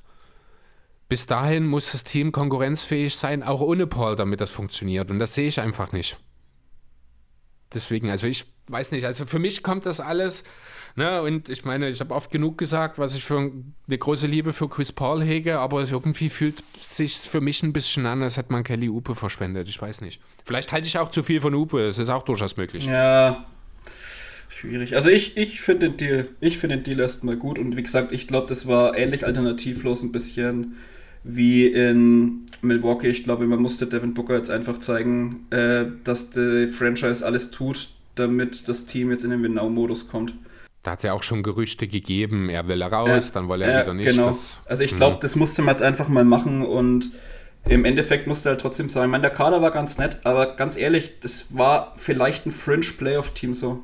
Vielleicht wenn es gut gelaufen wäre. Aber das wäre für mich nicht mehr gewesen. Die haben gut gespielt in der Bubble, aber die Bubble würde ich jetzt auch nicht zu hoch hängen, weil die Bubble war die ja. Bubble. Da gab es viele, äh, viele Sachen, wo in der normalen Saison nicht so sind. Äh, Gerade die, die Thematik, dass du dann ähm, nach drei Monaten wieder oder vier Monaten überhaupt wieder das Spielen anfängst und so weiter und so fort. Dieses ohne in, in den kleinen Hallen, ohne Zuschauer, alles Mögliche. Also da, die würde ich jetzt nicht zu hoch hängen, das Ganze, was da passiert ist. Mhm. Aber an und für sich, der Kader, ich habe den Kader auch ich fand das ganz cool, aber das ist halt einfach in der heutigen NBA ist es aus meinen Augen so, Aiden ist noch nicht der Star und mit einem, mit einem Star, der auch nur ein Fringe-Star ist, sage ich jetzt mal in Booker gerade noch, also der ist noch kein Superstar, so im Star-All-Star-Tier drin, kommst du halt einfach nicht wahrscheinlich in die Playoffs. Das ist halt leider einfach so. Deswegen musstest du da halt jetzt irgendjemanden mit dazu packen. Also ich mag den Deal eigentlich ganz gern. Ich finde es eigentlich schon ganz gut, was er jetzt gemacht hat. Stehe ich auch voll hinter dir, muss ich sagen, aber ich will trotzdem ein bisschen jetzt mal aufs Gas drücken. Sorry, ja. Über Upre, können wir weiterreden, aber wie funktioniert dann Golden State? Ja, super fit. Ja. Bringt Defense, bringt, also ein bisschen Defense, bringt Athletik, bringt einen halbwegs ordentlichen Wurf. Ähm, Swag. Ich, ja, genau, das ist ganz wichtig. Und wir jede Menge Swag mit, genau. Da kann man es dann auch mal verkraften, dass dann halt so 0815-Typen wie Curry oder Thompson rumlaufen, weißt du? So genau. angepasste Menschen. ähm, ja, man hat nichts dafür abgegeben. Die Trade Exception war halt da. Am Anfang hieß es, man munkelt, dass die ja auch eigentlich ganz gut für Danny Queen passt, aber ich denke, da hat man jetzt mit Upe ganz klar den besseren Asset gefunden jemand, der auch mittelfristig, ich glaube, mit Wiseman zusammen die Zukunft gestalten kann. Wenn das dann wirklich so funktioniert, wie man sich das vorstellt, das ist immer so die Frage. Ähm, ja, ist ein No-Brainer für mich. Ja, ist halt äh, schweineteuer. Also in, in Golden State, äh, äh, in San Francisco oder beziehungsweise in Oakland scheint man sich äh, keine Gedanken über die Luxury Tax zu machen und bereit sein, alles zu bezahlen. Weil ich habe es ja. vorhin mit euch ja im Vorgespräch schon gesagt, es sind nicht nur die 14 Millionen Gehalt, sondern dadurch kommt man in die Luxussteuer und zahlt zusätzlich 66 Millionen Dollar Luxussteuer und kommt jetzt auf, äh, der Deal kostet Golden State fürs nächste Jahr sozusagen 80 Millionen Dollar. Ja, aber seien wir doch mal ehrlich, das ist genau das, was wir doch eigentlich von den Ownern wollen. Dass sie keine Probleme haben, mal in die Luxussteuer zu gehen. Natürlich. Was wäre, was wäre aus Milwaukee gewesen, wenn Brockton geblieben wäre? Das wäre ja zum Beispiel so der größte Punkt. Dann hätten sie jetzt wahrscheinlich nicht für Holiday traden müssen. Was wäre, wenn Houston nie auf die Luxussteuergrenze geachtet hätte? Was wäre mit Houston passiert? Wären die Was schon lange Meister? mit OKC passiert, wenn man Harden nicht aus finanziellen Gründen nach Houston abgegeben hätte? Das könnte man ewig weit spinnen und ich denke halt einfach ein großer Teil, warum Golden State so beliebt für die Spieler ist, warum Golden State jetzt vor allem in den letzten Jahren so eine hohe Erfolgsquote hat, ist einfach dieser Owner, der 100% hinter dem, hinter dem Team ja. steht. Ich, ich weiß, was gut für die Liga wäre. Nur Steve Ballmers? Ich hätte jetzt James Dolans gesagt. Dann würden wir aufs Geld achten hier. Nee, bei James Dolan, wir würden das Geld einfach besinnungslos rausschmeißen. Ja, stimmt. Oder, ja. Nachzufragen bei Julius Randle oder Bobby Portis. Oder Alfred Payton. Ah, Payton war es. Ich bin gerade nicht auf den Namen genau. gekommen. Ich habe gerade bei Payton habe ich gerade versucht, den Namen Payton im Nachnamen zu Okay, haben wir noch einen Deal? Ich glaube, die Deals haben wir jetzt soweit Nee, alle? ich habe noch einen übelst aufregenden Deal für Ach euch. Ja, den Detroit. Detroit ah, bekommt ja. Dwayne Deadman und Atlanta Tony Snell und Kyrie Thomas. Das ist eigentlich so der Boah. beste Deal der ganzen. Also, Krass, oder? Das ist, ein ja. ist, ist aber ein Deal, den, wo ich finde, der sehr, sehr viel Sinn macht aus Hawks Sicht. Denn äh, mit Deadman hat, ich glaube, im Draft hat man jetzt auch wieder einen Big Man gezogen, ne? Okongwu, ich habe den Namen noch nicht ja. drauf. Ja, ja, ja, ja, genau. Das ist ja auch ein Big Man. Da ist jetzt die Frage, man hat sich Capella ertradet letzte Saison. Der Draft-Pick bringt so ein bisschen ein ähnliches Skillset mit, wenn mich nicht alles täuscht. Das heißt, man hat einfach äh, zu viele Center. Deswegen gibt man jetzt Dwayne Deadman ab. Der bisher allerdings nur in Atlanta funktioniert hat. Also das ist auch so ein bisschen ein Gamble von den Pistons, die aber auch nichts zu verlieren haben an der Stelle. Man hat mit Snell und Thomas zwei Spieler, von dem zumindest einer noch jung ist und äh, die, die ja doch so ein bisschen lückenhafte Flügelrotation im Zweifel auffüllen können und die man ein bisschen testen kann. Bei Tony Snell kann ich mir auch vorstellen, dass er direkt gewaved wird. Äh, ja, man hat parallel dazu, ich glaube, auch Damian Jones jetzt keinen Offersheet gegeben bei den Hawks. Das ist ein weiterer Sender, den man abgibt. Also man geht hier ganz klar auf Capella und den Pick sozusagen. Dahingehend kann ich den Deal durchaus nachvollziehen, auch wenn er im Liga-Kontext wahrscheinlich keine, keine große Folgen Du haben vergisst gerade wird. Collins auch noch in der Richtung. Ja, der ist ja Power, äh, Power Forward. Ja, aber der sollte absolut nicht auf der 5 spielen. Genau. Also vielleicht in ein paar Jahren mal, wenn er gelernt hat, zu verteidigen. Ja, aber an, grundsätzlich ist das ja eher jemand, der auch einen Dreier noch mitbringen wird, irgendwann, denke ich, John Collins. Deswegen funktioniert Äh, er gut. mitbringen wird. Du, Hat er schon so richtig oh, gut oh ja. drauf? Der hat letzte Saison 40% Dreier getroffen. Ich habe dich jetzt gerade nicht gehört. Der hat äh, letzte Saison 40% seiner Dreier getroffen. 40 echt? Okay, so Ja. viel hatte ich tatsächlich nicht auf dem Schirm. Ja, dann äh, passt er ja umso besser. Der ist ein guter Dreierschütze. Hat jetzt keine riesige Sample, also hat nicht übermäßig viele genommen, äh, auf 100 Possessions 5 Stück, aber äh, also hat jetzt mit 40% letzte Saison getroffen, also von daher schon. Nicht schlecht, ja, stimmt, tatsächlich. Ja, und jetzt stellt euch mal vor, Gordon Hayward kommt dort noch dazu. Ja, Dann sind die Hawks durchaus ein nicht unrelevantes Playoff-Team. Ja.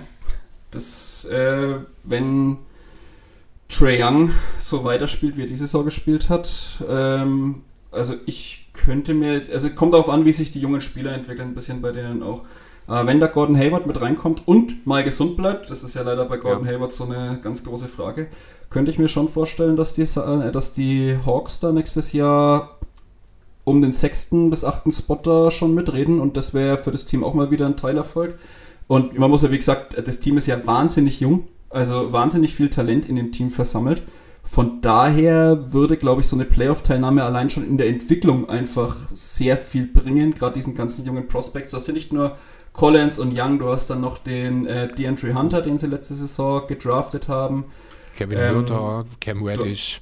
Genau, also du hast ja sehr viele, dann jetzt noch Okongwu zum Beispiel, den sie dieses Jahr gedraftet haben. Sehr viele junge Talente und ich denke, so eine Playoff-Teilnahme, klar, man würde natürlich in der ersten Runde sehr wahrscheinlich deutlich ausscheiden. Aber allein die Erfahrung jetzt mal wäre, glaube ich, schon wertvoll und ich finde den Move auch, wie gesagt, absolut sinnvoll. Man committet sich auf seine zwei Center, auch auf einen Center-Typen, ähm, ganz klar jetzt in der Richtung. Du hast es angesprochen, ähm, haben relativ ähnliches Skillset, äh, wobei Okongwu scheinbar auch noch ein ganz gutes Passing-Game hat. Ähm, also es äh, wird als Bestfall, ich weiß, Dennis wird es nicht gerne hören, also sag's ihm am Montag am besten nicht, aber im Best Case wird Okongwu so ein bisschen in die Bama de Bayo Richtung gesehen. Vom Okay. Skillset her, also kein, kein Wurf, aber ein elitärer Defender, ein guter Playmaker, Passing Big, der am Ring hocheffizient abschließen kann. Also von daher passt es auch aus, meine, aus meinen Augen ganz klar mit John Collins, äh, mit, mit ähm, Trey Young überein, der natürlich die größte Drehtür der ganzen Liga ist. Ähm, Deswegen aber- sollen ja die Hawks angeblich auch in dem Holiday-Deal irgendwie, Mhm. also nicht Deal, sondern in der Verlosung um Holiday mit dabei gewesen sein. also aus meinen so Augen macht das. Sinn. Ich glaube, also ja, es wäre aber so ein Deal wie Paul für Phoenix. Er bringt sie für den Moment zwar weiter, aber noch nicht dorthin, wo sie hin sollen. Ne, Ich meine den Deal davor, also äh, den, den Deal generell, äh, fand, den sie jetzt gemacht haben mit Deadman, fand ich auf jeden Fall sinnvoll. So, Und ja. ähm, mit Snell hätten wir theoretisch trotzdem noch einen potenziellen 3D-Wing, der jetzt zwar noch nicht so 3 und so D ist, aber äh, es potenziell noch könnte. Und von daher, also ich, ich finde dieses Jahr bis jetzt, die, die Trades, die gemacht wurden, sehe ich Es überraschend wenig Verlierer. Irgendwie habe ich immer das Gefühl, Genau. die Teams, die da äh, getradet haben, da hat jeder seine Need irgendwie äh, befriedigt. Es hat eigentlich auf beiden Seiten immer irgendwie gepasst. Also ich sehe eigentlich bis jetzt, stand jetzt noch keinen klaren Verlierer in, einem, in irgendeinem von den Trades, sondern ich sehe eigentlich fast nur Gewinner überall. Ja, man kann so ein bisschen die Bugs halt wegen dieser Bogdanovic-Geschichte, beziehungsweise die Kings.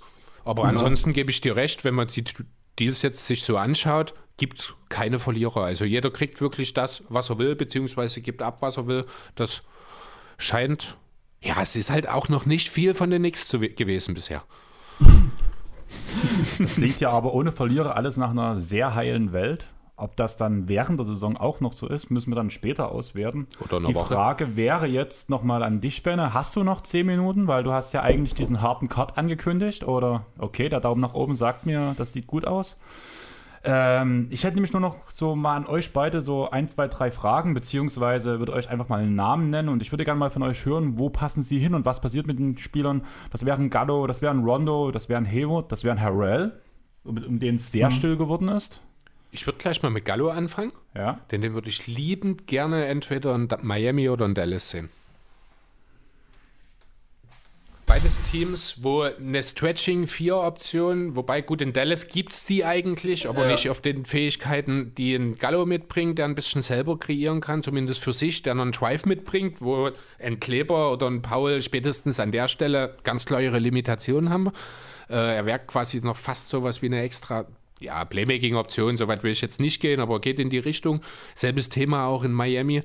Defensiv finde ich, ist er unterschätzt, wenn er fit ist. Offensiv bringt er gerade den Heat ziemlich genau das, was sie brauchen. Spacing, Shooting, äh, Creation, was so ein bisschen teilweise gefehlt hat. Also, wenn ich mich für ein Team entscheiden müsste, würde ich Gallo tatsächlich gern in Miami sehen. Miami finde ich interessant, aber unrealistisch aus meiner Sicht, weil die, also außer Gallo lässt sich auf einen Einjahresvertrag ein, kann ich mir bei seiner Krankenakte aber nicht vorstellen. Hat eine gute Saison gespielt und äh, weiß, glaube ich, selber, dass jeder Zeit er sich wieder verletzen könnte. Deswegen wird er jetzt versuchen, das letzte Mal in seiner Karriere, er ist jetzt 32, vermutlich nochmal so einen 3- bis 4-Jahres-Vertrag irgendwo abzugreifen. Und den er wird einen Miami sicher nicht geben, weil die setzen alles auf 2021 aktuell. Das heißt, da wird kein Vertrag länger als ein Jahr laufen. Äh, deswegen per generell vom Fit her könnte es passen, aber das glaube ich ist relativ unrealistisch. In Dallas dasselbe, äh, selbe Argumentation in meinen Augen. Ich glaube auch nicht, dass der nach Dallas geht und defensiv ist er halt schon sehr anfällig in meinen Augen. Also du sagst zwar, ja, ist unterbewertet, aber also ich finde ihn defensiv schon sehr angreifbar. Von daher, da gefällt mir eigentlich Maxi Kleber auf der 4 schon besser, muss ich ehrlich sagen. Boah, und sonst. Hat wirklich Gallo vor Kleber? Nein, Kleber vor Äh, Gallo. andersrum, Kleber vor Gallo. Das finde ich Defensiv auf jeden Fall. Ja, Defensiv, defensiv, unbedingt. ja, da müssen wir Und nicht drüber äh, reden. in der er Offensive halt- mangelt es in Dallas absolut nicht. Das ist Das nicht das stimmt, Problem das von ist der Dallas. Punkt, da hast Also, recht. Deswegen im Zweifel Miami, Ja. wenn ich mich entscheiden müsste. Also gebe ich dir absolut recht. Äh, Gallo ist jetzt offensiv nicht unbedingt das, was die Mavs brauchen. Die Mavs brauchen eher was für hinten, aber da sind sie auf der 4 auch gut dran. Deswegen, äh, ich finde halt die Idee einfach schön. Muss ich ganz ehrlich Mhm. sagen, Gallo in diesem europäischen Team ja, was die Mavs auch so ein bisschen seit vielen Jahren ja schon verkörpern. Äh, ja, manchmal wahrscheinlich mehr in der Erscheinung, als es tatsächlich der Fall ist. Äh, aber also das wäre halt so eine schöne Geschichte, aber rein sportlich und da muss ich sagen, da widerspreche ich dir ein Stück weit. Ich glaube nicht, dass er unbedingt auf den langen Vertrag aus ist. Ich denke, bei ihm, das ist so ein bisschen dieses Hin und Her. Einerseits will er das Geld, andererseits will er halt auch noch einen Titel, den er bisher noch nicht hat. Und ich finde, er ist durchaus ein Spieler, der nach wie vor vielen Containern weiterhelfen kann. Deswegen, warum nicht jetzt 21 in Miami beispielsweise? Das würde für beide Seiten insofern sinnvoll sein, dass man sich die Flexibilität von Seiten der Heat hält. 20, Jahre, äh, 20 Millionen jetzt für ein Jahr. Wenn einen langfristigen Deal, was kommt dabei raus? Im besten Fall vielleicht 3 und 45. Wäre natürlich schon nochmal eine andere Größenordnung, aber wenn das Jahr, wenn er auf sich selbst setzt und das Jahr gut läuft und Miami das auch funktionieren würde, kann er so einen Deal wahrscheinlich auch in einem Jahr noch abschließen. Also ich würde als Optionen, ähm, hätte ich jetzt noch Team wie Philly, die nie genug, äh, äh, die nie genug Shooting kriegen können, theoretisch. Würde ich jetzt sagen, dann hätte Was ich äh, mit noch den Portland vielleicht auf der 4. Da ist Covington jetzt, das sehe ich nicht unbedingt. Äh, den könntest du aber auch auf die 3 stellen. Neben McCollum Ja. und Lillard auf der 3, ähm, Gallo auf der 4 und Nurk auf der 5. Ja, aber da ist auch noch Zach Collins, kommt da auch noch irgendwo Mhm. ins Spiel, der ja auch ein Vierer ist. Also ich sehe den Fit durchaus, da gebe ich dir recht, aber ich glaube, vom Personal her wird es einfach nicht passen, weil die Position schon überbesetzt oder schon besetzt ist, sagt man Oder er geht halt einfach wieder zu den Knicks.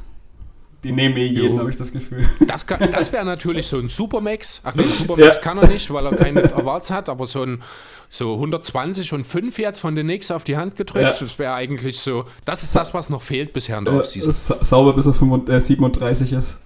Im letzten Genau. Vertrag hat er nochmal schön 30 Millionen verdient oder so. Nee. Ja, aber ich muss halt ehrlich sagen, dass die Nix-Thematik bei Gallo sehe ich ganz groß, dass das ein Fall werden könnte. Vor allem, wenn halt diesen Namen wie Hayward und so rausfallen. Ja, als, zweiter, als zweiter Star halt anstatt Hayward neben Westbrook, genau. Zum Beispiel. Star.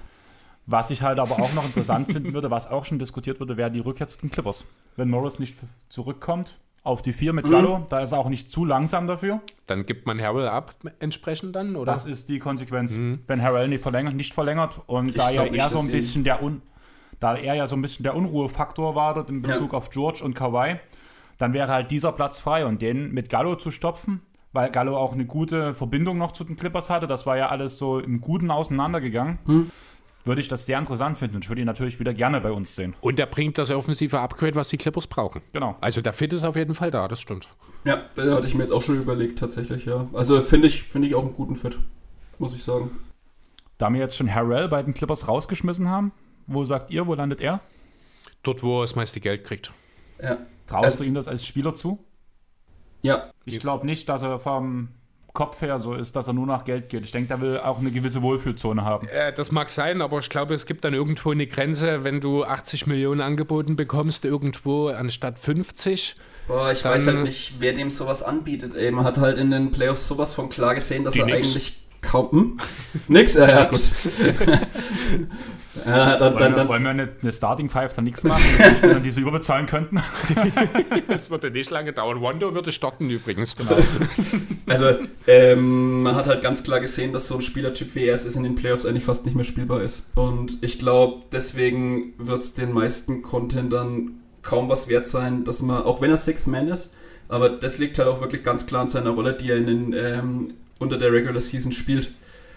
Und jetzt gerade in den Playoffs, also in der zweiten Runde gegen die Nuggets, auch schon in der ersten Runde gegen, ähm, gegen Dallas, ja, äh, er war lange, er war dann raus wegen Corona auch, ähm, musste ja Ähm, ich wegen dem Todesfall. unterbrechen. Ja. Genau, wegen Todesfall seiner ja. Großmutter war das Ja, ja. genau. Ich glaube ganz ehrlich, dass diese Playoffs für Harrell nicht irgendwie äh, zu Relationen stehen, die er sonst bringen könnte. Ich bin der Meinung, Ist das so? Ja, also ich habe ja nun auch, ich tue ihm ja persönlich Followen auf allen Kanälen einfach. Und wenn ich, er hat auch die Tage, bevor er in die Bubble zurückgekehrt war, er saß verfickt nochmal nur im Auto, hat, also der war völlig neben der Spur. Er hat in seinem Privat, Mhm. hat- der postet Ja. sonst nie so viel. Klar, ein paar Bilder mal, aber Stories oder sowas von Harrell, außer dass er gerade auf dem Basketballplatz ist, hat man nie gesehen.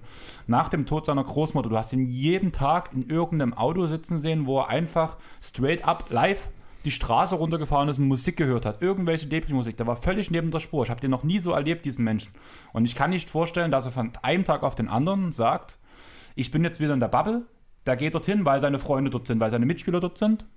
Ja, ja. Aber so, dass er sofort wieder alles umzustellen. Ich denke echt, dass man, dass diese, diese Playoffs sind für Harrell nicht gleichzusetzen. Also das, er war weit unter seinen Leistungen, die er wirklich bringen kann in den Playoffs. Einfach aufgrund der mentalen Lage, weil der war nicht fit im Kopf. Aber du aber weißt, wie die NBA ist. Das ist halt, es ist eine Leistungsgesellschaft. Und Ja, wenn du sowas siehst, ähm, dann, ich glaube, sowas bleibt halt vielen Teams oder, oder vielen Leuten relativ schnell im Gedächtnis. Und von daher, ich wünsche ihm, dass er einen hohen Vertrag kriegt. Ich glaube nicht, dass er zu einem Contender geht, weil ich gerade auch keinen richtigen Need irgendwo sehe, wo er da wirklich einen Platz hätte in meinen Augen, wo die Stelle vakant ist. Also ich tue mir schwer, gerade den Case für Harrell irgendwo zu machen. Also ich denke, er wird von irgendeinem Team wird er bestimmt einen relativ hochdotierten Vertrag kriegen. Aber das ist für mich Charlotte? kein Contender. Ja, Das ist so ein Team, Ja. werden sie wahrscheinlich nicht, weil die PJ Washington auf der 4 schon eigentlich gut besetzt haben. Wäre aber auch so die Idee, das, was ich meine, das Team mit dem meisten Geld, das wird kein Contender sein, weil erstens hat Ja. kein Contender das Geld. Zum anderen hat Harrell unabhängig der Umstände, die in der Bubble und in den letzten Playoffs natürlich zu einer Reduktion seiner Leistung geführt haben, hat er ganz klare Limitationen. Die sind in erster Linie defensiv. Da kann noch so viel Einsatz da sein, das spreche ich auch gar nicht ab. Da ist er so ein bisschen ein Fall auch wie Kenneth Farid. Er hat einfach so, so viel er auch will, er kann einfach an einem bestimmten Punkt nicht mehr und wird defensiv immer eine kleine Schwachstelle sein. Offensiv fehlt ihm der Wurf, um äh, dann auch wirklich wirklich dominant zu sein. Ich meine, wie sind denn die größt, der Großteil seiner Punkte bei den Clippers zustande gekommen? Meistens aus dem Pick and Roll mit Pick and Roll Williams. mit Louis. Äh, mit Das Williams, ist eine Sache, die haben sie über zwei Jahre mehr oder weniger perfektioniert, allerdings auch, und das ist ein sehr wichtiger Punkt, zu 70 Prozent, sage ich mal, mindestens gegen Bankline-Ups. Äh, es gibt einen Grund, warum meistens mindestens einer von beiden in den entscheidenden Phasen des Spiels nicht mehr auf der Platte stand. Ob das nur Williams oder Harrell war, waren dieselben Gründe. Das ist das defensive Loch, deswegen stehen für gewöhnlich auch nicht beide zusammen da. Deswegen, also Harrell hat ganz klare Limitationen, wo ich sage, oder wo ich dir recht gebe, Benne, für einen Contender sehe ich da keinen Bedarf. Wenn dann ist das wirklich ein Team, das einfach ja, gerade zu viel Kohle übrig hat, davon gibt es nicht allzu viele.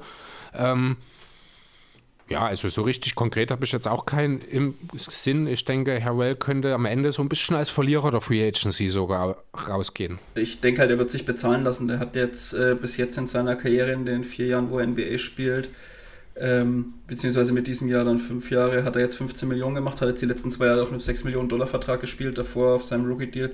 Ich denke, der wird sich jetzt halt ähm, diesen Sommer bezahlen lassen wollen und wird da wirklich, ich glaube, er wird schon ein bisschen den Ruf des Geldes folgen, weil er ist jetzt auch noch nicht super alt oder so, dass du jetzt sagen müsstest, also er ist 26, klar, aber wenn der jetzt wirklich einen Dreijahresvertrag oder so unterschreibt oder Vierjahresvertrag, kann er danach als Wett immer noch irgendwo hingehen, äh, wo er dann immer noch einen Ring jagen kann. Von daher würde ich jetzt schon sagen, dass er jetzt erstmal versucht, sich auszubezahlen und äh, seine und seine Nachfolgergeneration äh, zu versorgen. Und alle, die ihn kennen, vermutlich. Und danach äh, denke ich, also der Vertrag wird jetzt noch äh, geldtechnisch unterschrieben und der nächste Vertrag wird dann wahrscheinlich einer, wo er dann nach Team schaut und nach seiner Rolle beziehungsweise nach der Möglichkeit, einen Titel zu gewinnen. Ja, genau. Dann jetzt eine ganz schnelle Aussage zu Rondo. Geht zu den Clippers. Clippers. Ja, Clippers sehe ich auch so. Und Hayward. Atlanta oder New York? Ja, ganz klares Ja. Ich Auf jeden Fall nicht mehr Atlanta Boston. extra- Ich würde Atlanta sehr charmant finden, muss ich Äh, sagen. übrigens, Ja. ich weiß nicht, ob ihr es mitgekriegt habt, also die Option hat er jetzt verstreichen lassen. Ja. Wenn, Ja. dann wird es ein Sign and Trade oder eine Free Agency. Also äh, es wird kein, was waren es, Sein- 34 Millionen Deal geben. War dir überrascht? Trade. Ja, Mm, Ich hab's echt, ich habe echt gedacht, Also ich bisschen. weil das Geld kriegt er nicht wieder. 34 Mille. Puh, das, Das ist, schon- dasselbe, das ist dasselbe Thema, was wir äh, bei Gallo schon so ein bisschen hatten. Ich finde es bei Hayward sogar noch ein bisschen akuter als bei Gallinari. Äh, das Thema langfristiger Vertrag und Sicherheit gegen jetzt kurzer hoher Vertrag und das Gambeln auf sich selbst. Gerade Hayward nach den letzten zwei, drei Jahren kann ich mir vorstellen, dass er noch viel eher als Gallo jetzt auf die Sicherheit und den langfristigen Deal geht. Und glücklich, das haben wir, hat sich in den letzten Wochen auch gezeigt, scheint er zumindest spielerisch auch nicht zu sein in Boston. Von Nee. daher, und die Celtics sind sicherlich auch nicht traurig, 34 Millionen von den, aus den Büchern zu haben. Riecht auch so ein bisschen auch nach Win-Win eigentlich. Ja, äh, ich habe auch, was nicht sein Agent, der sogar noch gesagt hat, er wird nie wieder das Trikot von Boston auf jeden Fall tragen. Also ich glaube, da gibt's, da ist das Tischtuch auch extrem zerschnitten irgendwie. Warum auch immer. Ich glaube, er ist mit seiner Rolle nicht zufrieden. Und das ist eigentlich schon verrückt, wenn man, also abgesehen von der Verletzungshistorie, wenn man sich seine Zahlen von der letzten Saison durchliest, ich hätte es gar nicht mehr im Kopf gehabt, 17,5 Punkte, fast 7 Rebounds und 4 Assists bei äh, 38,5% Dreierquote. Also ist jetzt nicht so, dass das irgendein Minusspieler jetzt wäre, gefühlt, ne? Ähm, Mal er aber- auch von der Bank gute Zahlen gebracht hat. Ja. Das ist aber, ich glaube, so das Problem. Er ist ja aus Utah geholt worden als All-Star. Damals waren die Tatums und Browns noch nicht mal relevant, wirklich. Damals war Kemba noch im Nirvana von Charlotte. Ja, und jetzt ist er irgendwie ist er zu einer vierten Option verkommen. Da ist er einfach auch besser. Muss man ganz ehrlich sagen. Er ist jetzt kein Superstar. Er ist vielleicht auch nicht unbedingt jemand, der als zweite Option eine Franchise zu Ruhm führen kann. Aber er ist mindestens eine dritte Option, gerade mit seinen Skills, mit seinen Fähigkeiten. Äh, ja, ist einfach seine Rolle in Boston, finde ich schon noch zu klein. Ich finde halt krass, wenn man von vierten Optionen redet, irgendwie denke ich da immer sofort an Draymond Green. Vor aus dieser super Hype-Zeit mit ähm, Durant und Clay und Curry halt. Aber was hatte Queen dort? 8, 8 und 7 oder sowas aufgelegt? Ja, und das ne? ist halt gerade das, was ich sagen wollte, dass ja Hayward als vierte Option viel, viel krassere Zahlen auflegt als die nächstbeste vierte Option, die mir direkt in den Sinn kommt. Jo. also- ja, wir wir werden die vierte Option bei den Lakers zum Beispiel letztes Jahr gewesen. Caruso. Ja, muss man ja wirklich. Kusma wahrscheinlich. Ne, Kusma wäre ja eigentlich sogar die dritte Option. Genau. Ja, stimmt. Er würde gerne die dritte halt. Option sein. Ja, er war es tatsächlich. Das spricht jetzt nicht unbedingt für die Lakers, spricht aber eigentlich auch nicht für die NBA, dass sie trotzdem Champion geworden sind. Es ist leider wirklich so. Es ist wirklich irgendwie traurig, aber ich würde sagen, mit diesem traurigen Thema beenden wir diese Sache jetzt, Ja. weil all unsere Hörer werden schon wieder traurig sein, wenn sie den, ihren Podcatcher öffnen und zwei Stunden, sieben Minuten lesen.